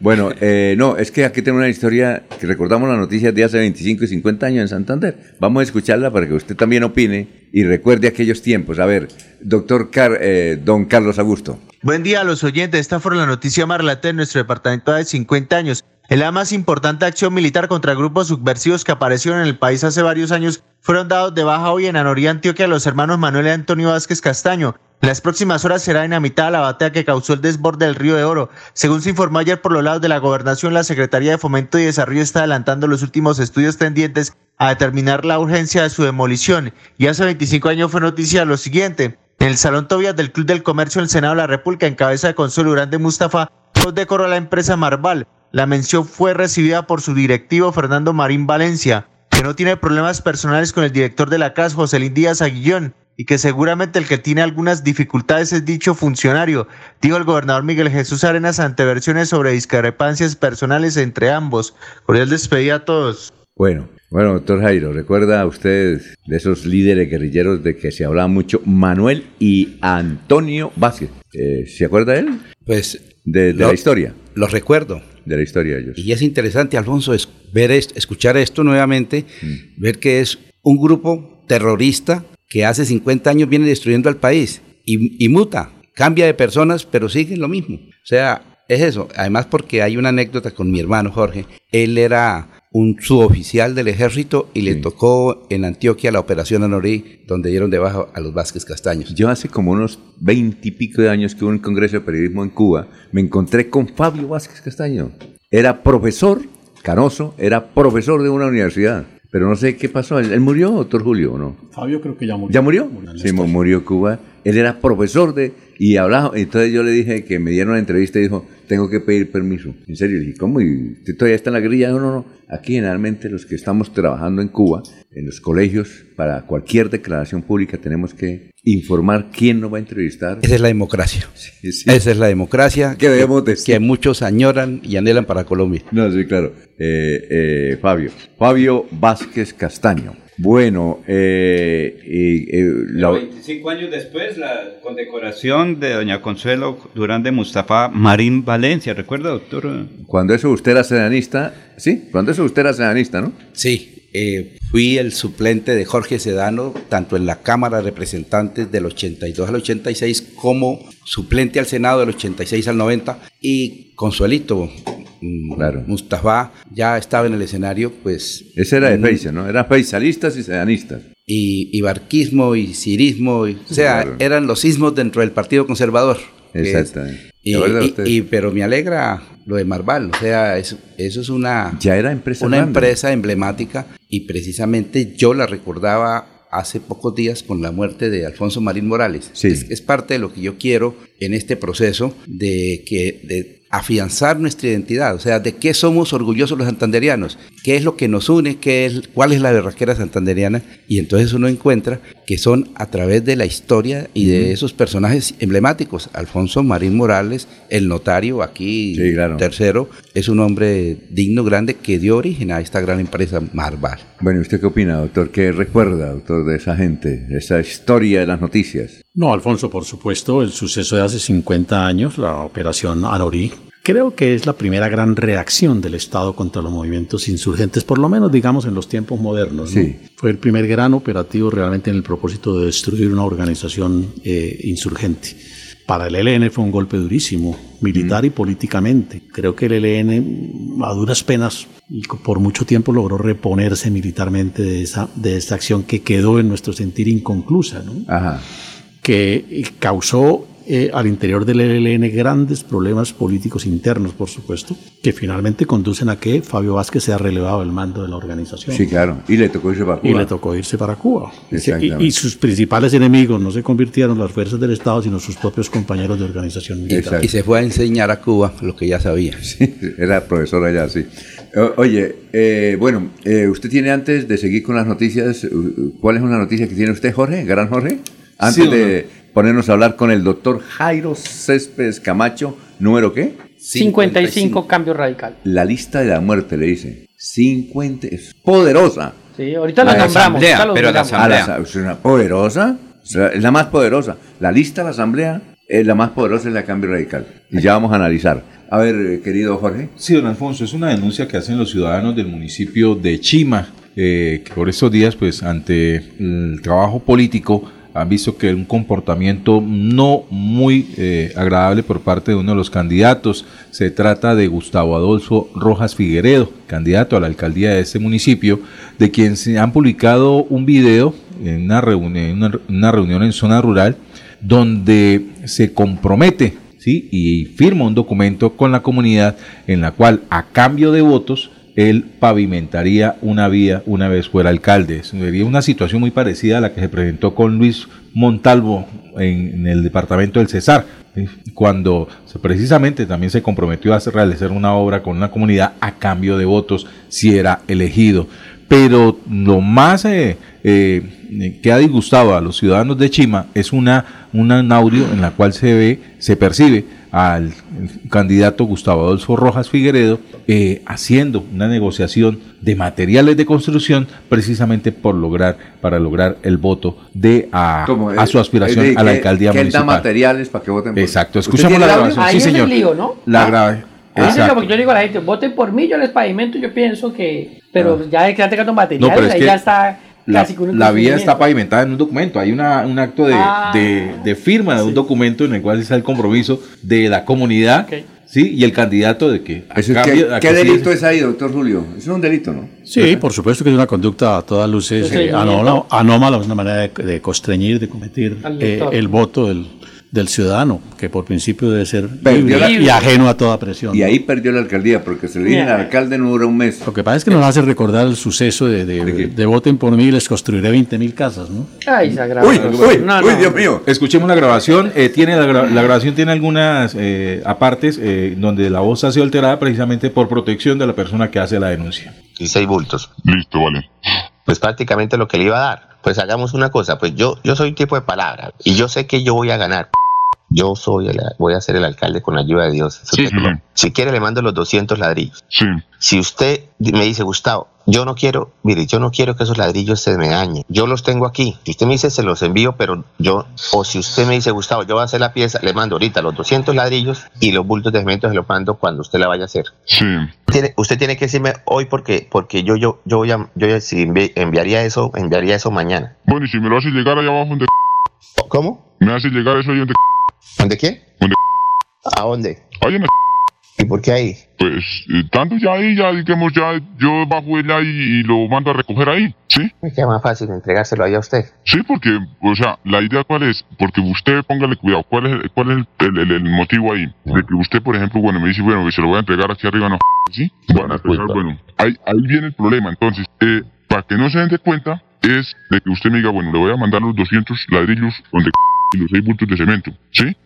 Entonces ya estando allá, yo en cualquier momento le digo, ya después de que pase ya por unos 15 días, venga, como es que yo le encargué un cemento y un ladrillo o mismo en la misma camioneta los puede sacar aquí para arriba. Sí, eso sí es cierto. Sí, ¿por qué? ¿Cuál es el problema? De que si nos ponemos a dar el visaje y usted se pone bien y me saca el ladrillo y el cemento, la gente va a empezar. No, ¿quién le dio eso? Si, si, si eh, Oscar Cedier no está repartiendo ladrillo y cemento, ahí que está repartiendo el Gustavo. Entonces, ahí mire, plin, la, la, la, la, la, pu- la puñalada es para usted mismo. Oiga, hagamos una cosa. Va, bueno, listo, entonces así queda un negocio. Entonces usted me manda para, para Palencia y el y, y para Santo Domingo el otro fin de semana, ¿vale? Listo, listo. Ese es el compromiso. Yo vean, yo soy una persona de Palencia. ¿Y en Palencia, en Palencia quiere la reunión? ¿Ah? ¿En Palencia la reunión o en...? Sí, en Palencia, en la casa de... Ah, no, no. No, sí, entonces no dice que una vez... Esta es una novela que... Uy, esta es una gran novela radial, doctor. No, y un, un video bien No. desarrollado. No, bien. Ese voz, señor ya no es alcalde, eso sí le aseguro. ¿Quiere- busque ahí quiénes son los candidatos a la alcaldía.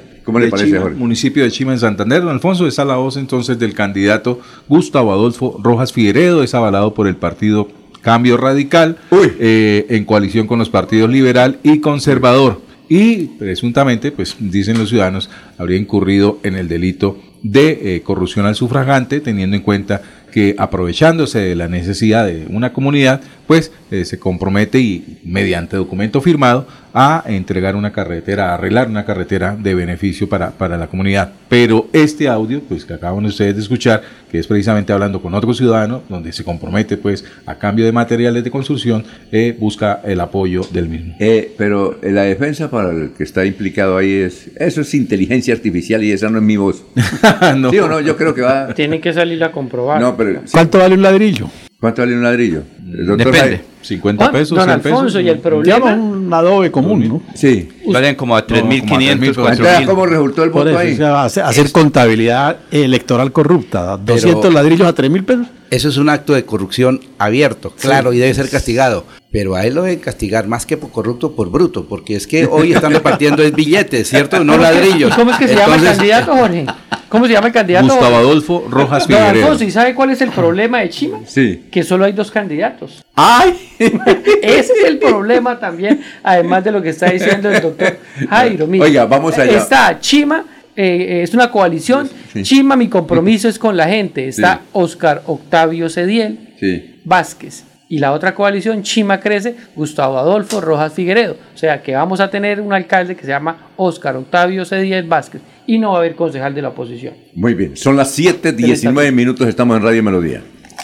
Aproveche solo por este mes el Festival de Crédito Futuro. Crédito tasa 0% interés hasta por 4 millones de pesos. Aplica para la compra de maquinaria o tecnología. Solicite su crédito. Sede cabecera 322-243-6217. Agencia móvil 317-364-7080. Sede Centro Abastos 317-665-3552. Para más información, ingresa a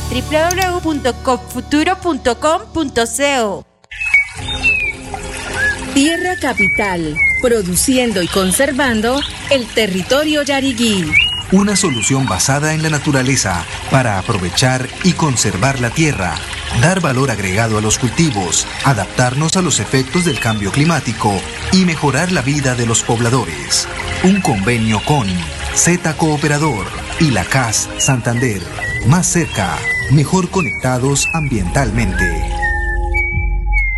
El próximo 29 de octubre elegiremos el gobernador de Santander, su gobernador. Hemos presentado un programa de gobierno no populista que se puede cumplir. Recuerden que es el indio y no la flecha. Es el gobernador, no la gobernación. Soy Juvenal Díaz, el general Juvenal. Es tiempo de elegir bien.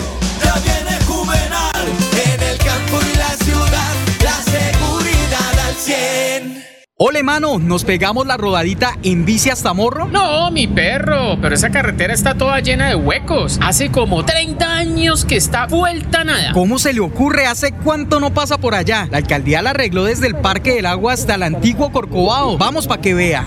Oiga, esto quedó excelente. Así aguantan venir todos los días. Obvio, ahora sí no tiene excusas. Definitivamente, cuando se invierten bien los impuestos, se nota. Alcaldía de Bucaramanga. Gobernar es hacer.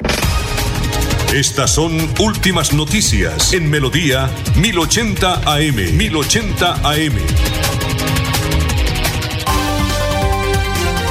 Soel Caballero. Está en Últimas Noticias de Radio Melodía 1080 AM. Buenos días, Alfonso, para usted, para los compañeros y igualmente para todos los oyentes. La Secretaría Distrital de Salud ha recomendado a la comunidad de Barranca Bermeja que no se baje la guardia en la prevención del dengue. Se entregan recomendaciones para que se no se deje picar por el mosquito transmisor del dengue. Igualmente en las comunas, barrios y colegios se encuentra el equipo del Escuadrón Antidengue, quienes llevan un mensaje de prevención y cómo saber que se tiene esta enfermedad viral. viral. El cuidado y evitar la propagación así como realizar la limpieza en los hogares, entre otras las recomendaciones. Por otra parte, la Registraduría Nacional del Estado Civil se unió con el Centro Regional de Atención a Víctimas en Barranca Bermeja, CRAP, para atender 831 trámites de cédula digital. Estas jornadas se vienen realizando para buscar que esta población tenga la cédula digital con el fin de poder eh, votar, sufragar el próximo 29 de octubre en las elecciones territoriales. Noticias con las cámaras es el distrito. Continúen compañeros en estudios en últimas noticias de Melodía 1080 AM.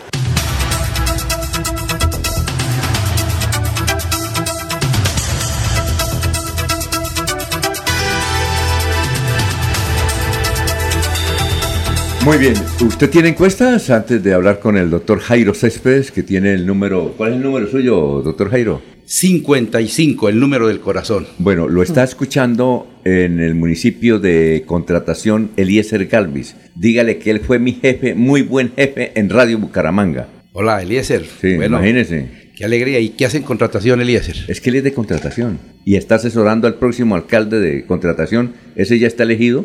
Yo estuviera allá, votaría por él. Oriol, Oriol Plata. ¿Sí? No, un saludo especial a Eliezer y bueno, no solamente es un buen periodista, extraordinaria voz, sino que es un ser humano muy especial. El único inconveniente que tiene Oriol es que el cura dice, por favor, no voten por plata.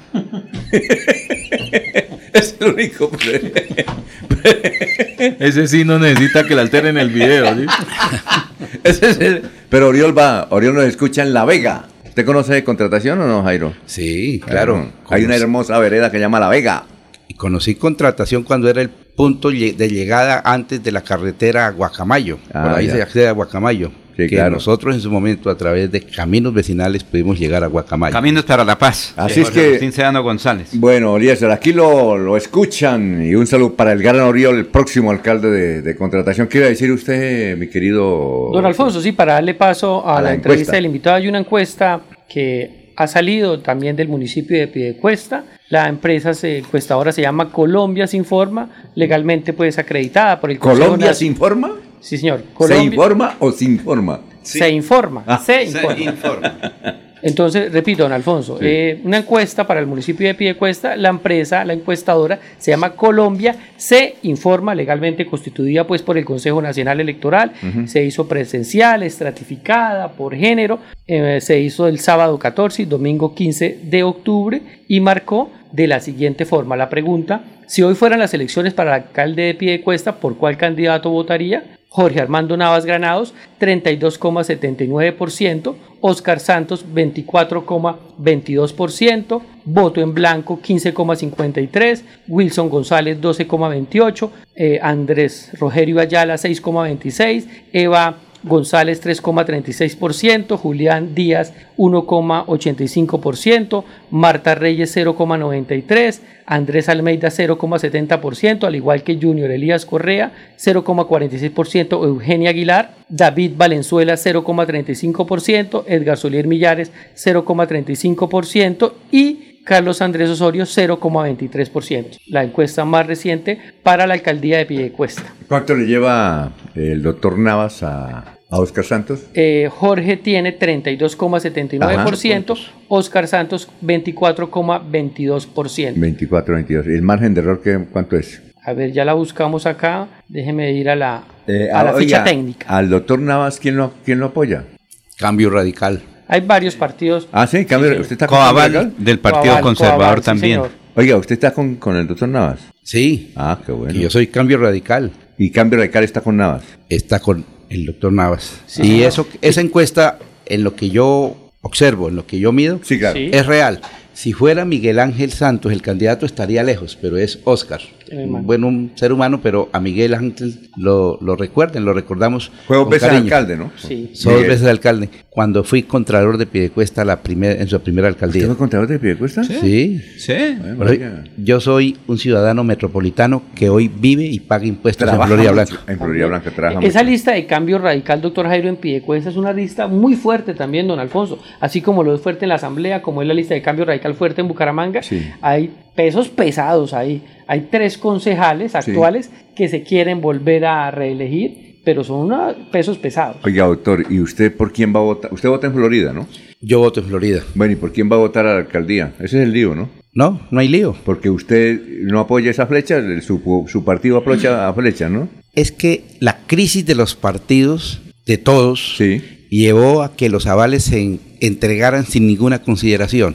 Eso es una situación, en el caso de Florida Blanca particularmente, quizás una de las condiciones, más allá de la decisión que es del partido, para ingresar a cambio radical, era que nosotros tuviéramos voz y voto en la decisión de la alcaldía de Florida Blanca. Las circunstancias no se dieron así, porque yo, repito, soy militante de Cambio Radical hace cuatro meses y especialmente porque Cambio Radical le otorgó el aval al general Juvenal.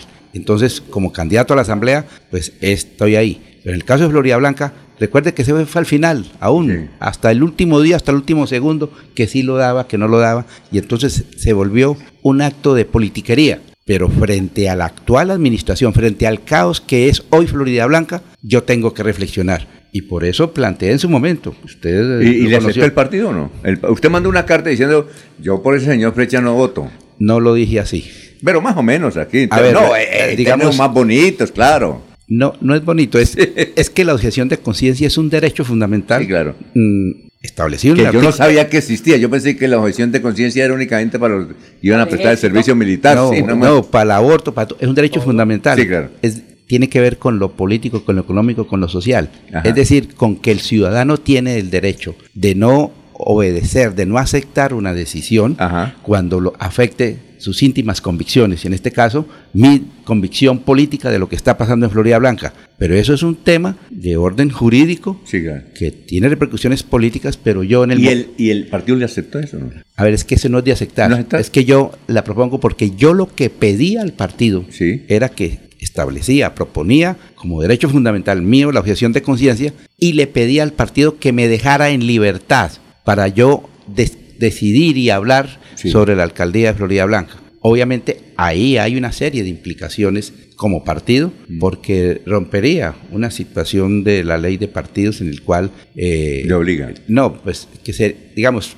para colocarlo en términos reales, muchos concejal, candidatos a consejo, a diputados, eh, se rebelarían porque Cambio Radical no fue muy claro, muy estricto por la desorganización que hay en Santander en Cambio Radical. Cambio Radical a nivel del país es un partido fuerte, poderoso, tiene una estructura clara, pero en Santander es caótico y no hay una organización. Y por eso todos los avales los entregaron en Bogotá. Si ustedes supieran, o sea, yo lo primero que voy a hacer después de eso, cuando tenga mi credencial de diputado, es escribir un libro. Julio, usted que ha recorrido esto, me he encontrado con cosas impresionantes. ¿En serio? Sí. A mí me abordó un senador de cambio radical de la costa de apellido Benedetti a través de sus voceros para ofrecerme votos, con la condición que yo firmara casi con sangre que me apoyaban si yo apoyaba a él al Senado. Yo le dije, pero ¿por qué al Senado? O sea, ¿qué pasa? Dios, que Santander es hoy el, como el pozo donde todos van a pescar. Mario Benedetti, ah, ¿Benedetti cuál? Un senador apellido Benedetti. No, no el, no el. No, Benedetti el bueno se denomina él porque Armando Benedetti ese Armando Benedetti no es senador, está pues, aún como decía, está aún prófugo de la justicia. Sí, lo Eh, abordó el Mario Benedetti, candidato al Senado, a decir que qué. No, un, un vocero. Un vocero de Benedetti para proponerme que me apoyaban a la asamblea a cambio de que yo firmara desde ya el apoyo a ese Benedetti para el futuro Senado de la República. Él es senador actualmente. O sea, Jorge Benedetti. El caos que Jorge Benedetti, el caos que hay en la política y en todas. Y entonces, obviamente, yo que soy raizal, soy santanderiano, soy regionalista y hablo del caos que hay en la dirigencia de Santander, pues obviamente eso para mí es una sorpresa. Pero lo llevé hasta que ya mi temperamento, no- porque yo conozco todos los 87 municipios de Santander y me están ofreciendo votos en Albania, ¿cierto? Y le pregunté, ¿esa joda dónde queda? ¿Cierto? Yo he ido a Utapá, Carretero, a Latillo, a Cacho- Catillo Cachovenado, donde nació el famoso Efraín González. Sí. He estado por allá, recorrí esas Sur regiones. de Santander. Y entonces, Le están entonces- ofreciendo. entonces le digo yo, esto lo encontré en el partido donde milito. Por eso le digo, yo no tuve ninguna participación en el tema de los avales, porque es Claro. parte de lo que se está dando, de la crisis de los partidos, y yo aspiro, dentro de Cambio Radical, al salir diputado, ayudar a construir una organización seria y sólida.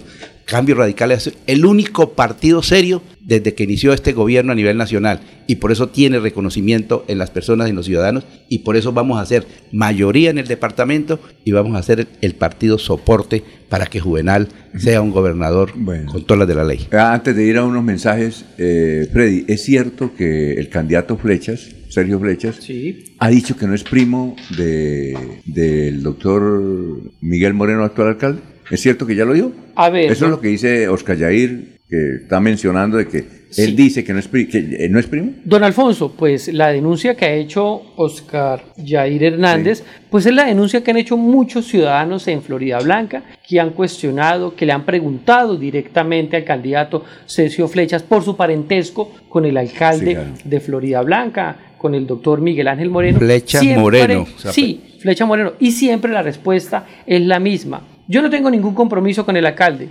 Sí, o sea, Mm. esa es la pregunta, pero eh, es la respuesta, perdón. Pero le han preguntado, lo han increpado, le han grabado, le han dicho, usted es primo del alcalde y él siempre dice, yo no tengo ningún compromiso. Pero o sea, es- evade la pregunta es, y, es la y ya- claro. Alfonso, la inteligencia artificial.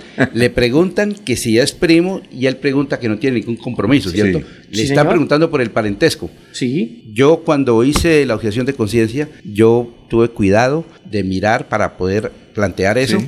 Mm, y tengo copia, pues un documento de la Sí. cédula de ciudadanía, Sí. es un moreno. Sí, Moreno. eh, que nació, a su vez, el señor nació En en, Cartagena. Cartagena. Sí, señor. Bueno, pero no, los cartageneros son chéveres. Y es Ojalá, primo. ojalá pudiéramos traer más a Florida Blanca. Y es primo. Claro, ¿Cómo se- ¿no? Y, la- y la- y Carolina? las, y, las, y todas las pruebas dan que él es, si es familiar del alcalde, que son Sí. primos, ahí están las actas de, de nacimiento, eh, que además que es de Cartagena, pero entonces cree a los ciudadanos de Florida Blanca, perdónenme la expresión, pendejos. Exacto. O sea, ¿por qué no lo reconoce desde el principio? Como lo pueden reconocer cualquier otro candidato. Sí, es mi primo, es mi novio, No. es mi tal, cualquier relación que tenga, porque eso a la ciudadanía no le gusta. Hay- Cuando le mienten, Sí. cuando evaden las preguntas, eh, a la ciudadanía no le gusta eso. Ahí hay un meme que yo vi por ahí que dice, yo no soy primo del alcalde, ¿verdad, tío? Y miran en la línea. 735. Radio Melodía continúa en el primer lugar de sintonía en emisoras independientes de la radiodifusión santanderiana. Agradecemos a todos nuestros oyentes su fidelidad. Trabajamos para mantenerlos bien informados, ofreciéndoles un sano entretenimiento con una variada programación, con el objetivo de reafirmar nuestro incomparable lema, Radio Melodía, la que manda en sintonía. Eso es lo que hace la diferencia en este tipo de elecciones. En elecciones usted nos prefiere. falta un minutico. Usted ya tiene las 4 de la tarde, nos falta un minuto. Porque aquí escucha primero todos los resultados. Sergio Fajardo perdió la presidencia porque no tenía consulta. Las consultas eh, fueron un espacio de campaña presidencial. Más de la mitad de los votos. Sí, sí, sí, claro. 54. Por nuestros análisis y comentarios. Julio Enrique Avellaneda, Diego J. Galvis, Jorge Caicedo, Sergio Rafael Serrano Prada, Amparo Parra Mosquera, Laurencio Gamba, Eliezer Galvis, Maribel Gallo, Piedad Pinto, Elga Lucía Serrano Prada y Sabino Caballero constituyen el gran equipo que con la dirección de Alfonso Pineda Chaparró gana todas las elecciones. Tecnología, múltiples plataformas y el más experimentado equipo técnico están listos para que este 29 de octubre escuche primero por Radio Melodía quiénes serán nuestros nuevos gobernadores, diputados, alcaldes, concejales y ediles. La votación es muy, muy alta. Muy alta. Estamos sorprendidos con esa votación, ¿no? No, no, no, no, empiece a descabezar gente usted tan temprano, don Alfonso. Tenga paciencia. 29 de octubre, desde las 3 de la tarde, Radio Melodía, su elección. Presentan Deportivos Carvajal, las mejores marcas del mundo en ropa deportiva y calzado. Seguridad Acrópolis, un servicio certificado. Seguridad Acrópolis, más de 20 años haciendo patria.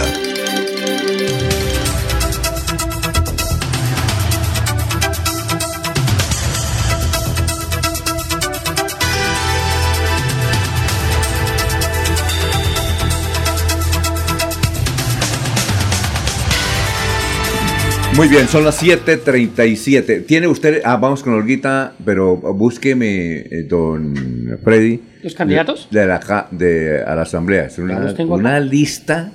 Se llama la lista de la muerte, ¿no? Así como cuando hay grupos de fútbol en una. Pero de cambio radical. De cambio radical. No, de cambio radical, sí. Pero no, en la asamblea. De toda la asamblea es la lista más fuerte. Pero eh, un momentico que está Olguita ya. Olguita, ¿cómo está? Tenga usted muy buenos días. Son las 7:38. Muy buenos días, Alfonso. Muchas gracias. El saludo también para los compañeros de la mesa de trabajo y los oyentes de Últimas Noticias de Melodía. Con motivo de la celebración del Día de los Niños durante este mes de octubre, la Fundación Cardiovascular de Colombia está promoviendo una campaña de donación de disfraces para niños hospitalizados como parte de su compromiso con el bienestar de los pacientes pediátricos. Así lo indica la psicóloga Andrea Lisset Méndez Torres, profesional del aula hospitalaria del Hospital Internacional de Colombia. La idea es que eh, los niños, el día de la celebración del Día del Niño, eh, los pacientes pediátricos puedan ser disfrazados y pues requerimos del acompañamiento y de la parte solidaria de la comunidad a que nos apoyen donando un disfraz que esté en buen estado para la celebración que se va a tener en esta fecha tan especial. Los disfraces irán dirigidos a los niños de hospitalización pediátrica, oncología pediátrica, UCI pediátrica, unidad de quemados, eh, y para los niños en el Instituto Cardiovascular, eh, para los niños, los niños de hospitalización pediátrica, UCI pediátrica, UCI neonatal. Los niños constan de las edades de 2 años hasta los 17 años. La celebración se va a llevar a cabo el día 21 de octubre y el día 27 de octubre. Estos dos días queremos que los niños cuenten con su disfraz Dentro de esta celebración habrán actividades como presentaciones de títeres, show de muñecos, regalos y la oportunidad para que los niños se disfracen y disfruten de un día especial junto a sus seres queridos. Continúen con más en Últimas Noticias de Melodía. Un feliz jueves para todos.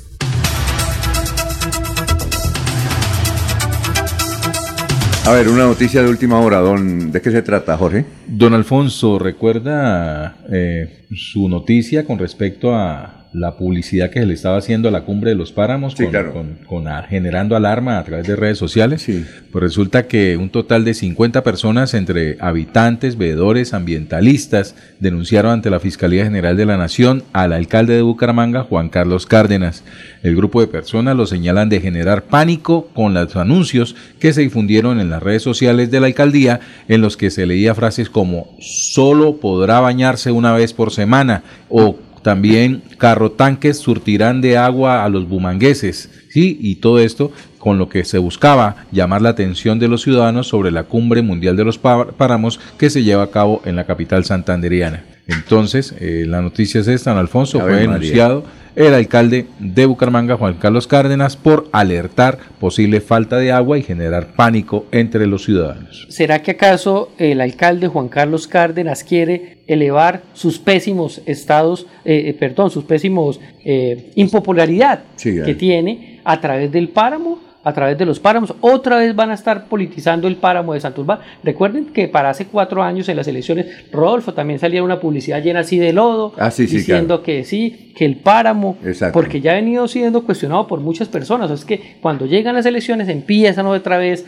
a darle al tema de los páramos. Esta cumbre de páramo tengo entendido que era por a noviembre, la adelantaron unos días antes para las elecciones y hasta el doctor Reinaldo Pérez, columnista del Frente, también hace estas mismas eh, eh, observaciones a través de su columna de opinión, que siguen politizando el páramo y creando pánico frente a estos temas. Y mientras en Bucaramanga meten al páramo en política, la minería ilegal haciendo las suyas en la región. Sí, sí. Oiga, doctor Jairo Céspedes, ¿por qué deberían votar por usted? Además, usted tiene un gran reto. Usted fue senador, representante a la Cámara, diputado fue alguna vez, ¿no? No. ¿Y qué tal que no salga? ¿Cómo? Fue senador y, no fue diputado. Primero. ¿Por qué deberían votar por usted? No, pero yo le he hecho precisiones. Yo fui al Congreso de la República antes de la Constitución del 91 cuando había la figura del suplente. Entonces, Ah, en ambas ocasiones, tanto a la Cámara como al Senado, fui suplente de Jorge Sedano González. Del Y- Murco. del Murco, y él era el titular de la credencial, las condiciones eran distintas. Sí estuve en la Cámara de Representantes durante una legislatura y unos pocos meses en el Senado de la República. Ese es mi paso allá. Sí fui concejal de Bucaramanga principal dos veces. Los Jairos. Ah, ¿se acuerda del grupo Los Jairos? Fue potente. bueno, Jairos, y entonces, Jairo Jaimes. ¿Por qué estoy aquí? Porque los ciudadanos en estas circunstancias que vive el país no podemos quedarnos solamente en la reflexión, en la crítica. Decidí dar el paso y poner mi nombre a consideración de los santanderianos. Y también porque un hombre probo, digno, hoy el general Juvenal, puso su nombre a consideración de los santanderianos. Es que es la posibilidad hoy de cambiar la página en Santander y de comenzar una nueva historia. Entonces los ciudadanos debemos estar ahí. Más allá de los resultados, que van a ser positivos, lo que yo he encontrado después de varios años de no estar como candidato, porque siempre he estado en la actividad, y usted le Sí. consta porque aquí he estado Fue, defendiendo... fue gerente Radio Bucaramanga, la primera emisora del Oriente Colombiano. Eh, he estado siempre, en las últimas dos elecciones a gobernador, he estado con quién? Con Leonidas Gómez, que es un empresario que es un amigo, independientemente de la ideología. Estuve antes con Luis Fernando Cote Peña y, me siento pleno de haber votado así. Hoy quiero sentirme más pleno, no solamente votando por General Juvenal, sino también aspirando a la Asamblea y lograr, ojalá, el apoyo de los santanderianos. Tengo la capacidad, tengo el, criterio y el carácter para como, como diputado, independiente de que el general Juvenal gane como va a ganar, para hacer el ejercicio del control político, que creo que es la función fundamental que un diputado debe hacer, de hacer esos debates de control político tan necesarios y no de ser unos diputados apagados amanuenses del gobernador, pero a su vez de poner en evidencia realmente cuáles cosas que se nos han ido apagando, como la identidad santanderiana, de qué somos berracos los santanderianos, qué es lo que nos une, cuáles son nuestros íconos. y por eso yo recuerdo a personas, aquí hablamos hoy de Alfonso Gómez Gómez, hablé de Alfonso, de Alfonso Marín Morales, hablo de una persona que está vigente y viva, de Cecilia Reyes de León, la única mujer que ha sido rectora de la UIS, ha estado siempre activa, está todavía en la Fundación Participar, de Pacho Serrano, es decir, eso lo hemos olvidado y los jóvenes aún, los menores de 40 años, no saben. Cuando murió Alfonso Marín, le dije al periodista que me acompaña, al asesor, esto, hagan una nota, por favor. Dijo, ¿y quién es el señor? Yo le dije, mire Vanguardia, y conozca. O sea, es decir, pero... Yo lo votaría, ¿quién es? No, pero, es que quien no conoce la historia está irremediablemente condenado a repetirlo y entonces nosotros, nuestros íconos hoy. Entonces yo no me veo reflejado ni en Tiro Fijo, ni en Jojoy, y mucho menos en Petro. ¿Cierto? Quiero verme reflejado en unas personas que han hecho de carne y hueso, humanos, con defectos, con muchísimas virtudes, pero que en el caso de Pacho Serrano, aún de Armando Puyana, con todo lo que uno pueda decir, fueron empresarios, fueron... Echado y con- para adelante. Con Carlos Jardín Lule. Claro. Bueno, entonces ahí es- ese es el tema de la identidad santanderiana. Y obviamente apoyar los temas más sensibles que hoy están sobre la mesa. El primero es seguridad. De seguridad sabio en general, no los politiqueros petristas que están ahí aflorando. Oiga, eh, El de movilidad, quebró Metrolínea. Ahí no hay nada que hacer, hay que liquidar Metrolínea y tener la capacidad con los gerentes que vamos a elegir, consejos de los en el área metropolitana, liderados por el alcalde metropolitano, más el gobernador, una propuesta digna y decente. El mototaxismo y el- los taxis piratas y todo lo que sea no se va a acabar porque los ciudadanos y la gente tiene que movilizarse en algo. Eso es una situación. Solamente cuando el Estado tenga la capacidad de dar respuesta a ello, podremos hacerlo. Es eso, son, son retos que desde la Asamblea van a ser visibles. Primer debate, peaje de la Mesa de los Santos. Es el que va a ser. Oiga, eh, le faltó uno. Y además usted dijo, el, el Topocoro y la hidroeléctrica del río Sogamoso se debía llamar, era Eduardo Remolina Ordóñez. Usted fue testigo de cómo él Mire, desde que fue alcalde de Bucaramanga y desde siempre, me consta que Eduardo Remolina aún, quizás Sí. ustedes aquí lo planteaban, decían el loco, porque su única obsesión, su único claro. motivo era construir esa represa. Por simple lógica y gracias, porque también lo haremos. Sí, claro. Eduardo Remolino Ordóñez debería llamarse esa represa y todo ese escenario. ¿Usted puede proponer eso en la asamblea? Eso, eso es para... Claro. ¿Sí? Sí. Sí tiene alcance ya, ¿cierto? En el- Claro, legalmente. es que se, pueden hacer muchas cosas. Lo que pasa es que el tema es que no saben y se dedican a qué, a devengar unos honorarios, a pasar de agache, a recibir unos contraticos, unas CPS como se llaman Sí. ahora, y entonces a eso yo no voy. Yo aparezco ahora. Además porque conoce el tema y no le pueden meter los dedos en la boca, ¿no? Eso no se puede, si se puede, no se puede. He sido profesor aún de posgrados en la UIS en participación ciudadana y conozco claramente cuáles Claro. son las competencias de los diputados, de los concejales, qué es el departamento, qué sí puede hacer un diputado y qué no.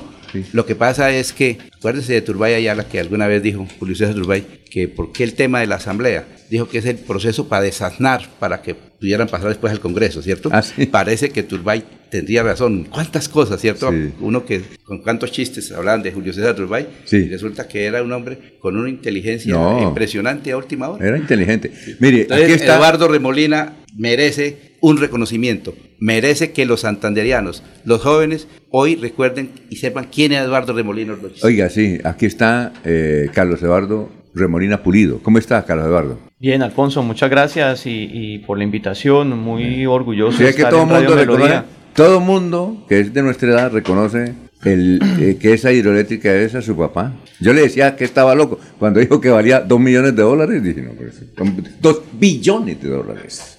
y Sí. sin embargo la sacó adelante, vea usted. Y ha contribuido, le aporta la generación de energía alrededor del 10% del país, ¿no? Claro, claro. Y además el centro turístico. ¿Usted no ha ido? Qué hermosura eso. Claro. ¿Usted ha ido a. Topocoro? Sí, claro.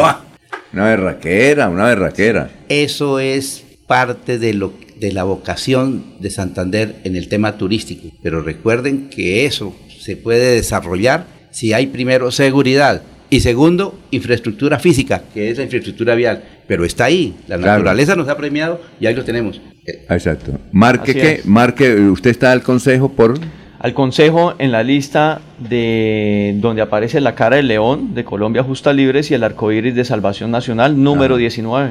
Ah, bueno. Oiga, yo, La recorda- última casilla. yo recordaba que el doctor Eduardo Remolina fue presidente del directorio liberal de Santander. ¿Sí fue así? Sí, claro, por varios años. Sí, presidente del directorio liberal de Santander. Hay una, una- un contraste, ¿no? Y usted está con los de la derecha y su padre está con más o menos... ¿El Partido Liberal es como centro izquierda, doctor Jairo? ¿Más o menos? Mire, el Partido Liberal en Colombia le pasa como los demócratas en Estados Unidos.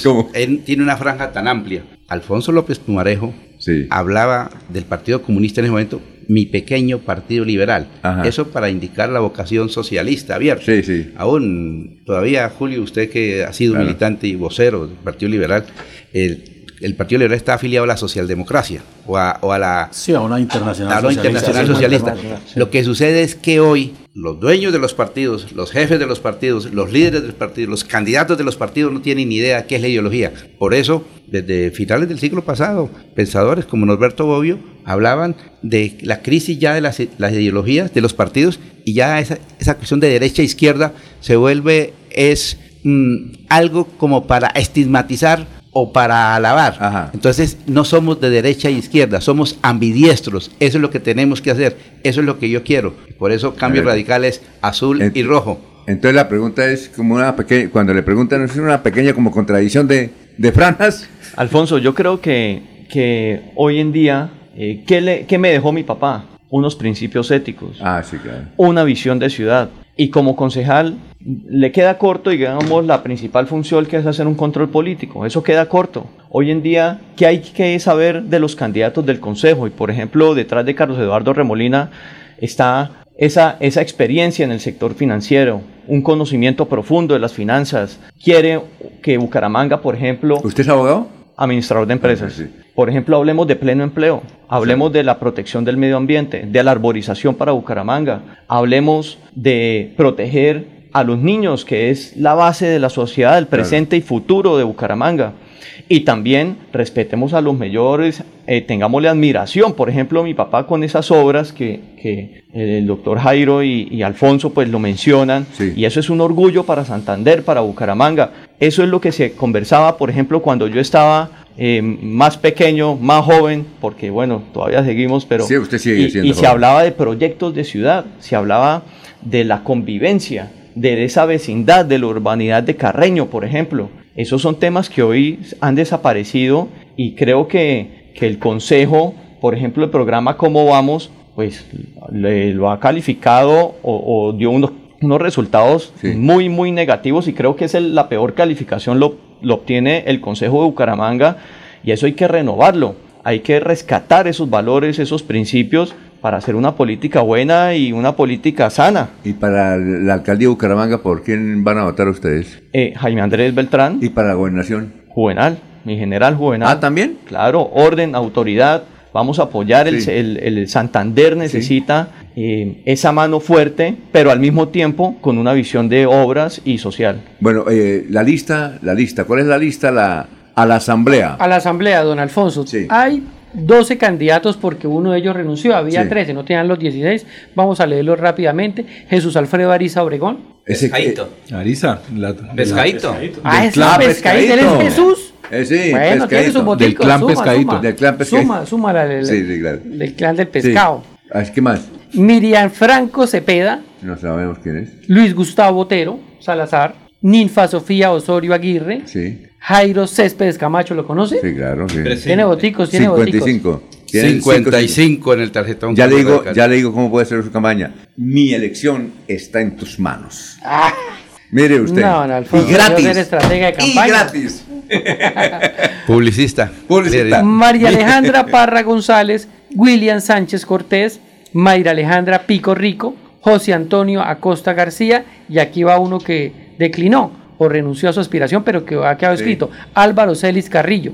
¿Lo ¿Ah, conoce? sí? ¿Álvaro? Sí, Claro. ¿le suena Ah, Celis diputado Carrillo? de Santander Sí, sí, claro. en dos periodos. Álvaro Celis. ¿Qué más? Leonardo Ardila Quintero, Leo es el de Miguel Ángel Pinto. Sandra ¿Y Viviana. Pinto no es liberal? Era. Ya está. Julio renunció al Partido Sí, Liberal. No, creo- tengo noticia, no tengo Él, noticia. él se está vinculando al Partido Liberal y está apoyando a ese candidato. Sí. Ahí le doy ese dato. Aquí consigue muchos datos. ahí, siga. Sandra Viviana Ordóñez Reyes y cerramos con Mauricio Mejía Bello. bueno, perfecto. Ve, ahí le, aquí está sorprendido. Aquí le damos muchas cosas, publicidad y todo. Bien, como fue mi jefe. bueno, Alfonsito, usted ya con su experiencia, ya, publicista, oiga, la voy a, le voy a poner en práctica y le daré las regalías. ah, bueno, perfecto. Sube, le dice, muchas gracias, doctor Jairo. Muy amable por haber venido. Gracias, Alfonso, gracias, Julio, gracias, Laurencio. Eh, Laurencio. Y a todos los... A Carlos, Carlos Remolina. Éxitos, número qué? Muchas gracias. 19 en la lista Colombia Justa Libre, donde aparece la cara del león y el arco iris de Salvación Nacional. Perfecto. Muchas gracias. Que mañana a las 5 en punto. Y estén pendientes de la gran y gigantesca transmisión que haremos el próximo 29 de octubre desde las 3 de la tarde, pero antes también a través de las redes sociales. Adiós y que pasen un buen día. Últimas noticias los despierta bien informados de lunes a viernes. En todas las áreas de la información regional, un periodista de Últimas Noticias registra la información en Radio Melodía 1080 AM y en melodíaenlínea.com. Director Alfonso Pineda Chaparro.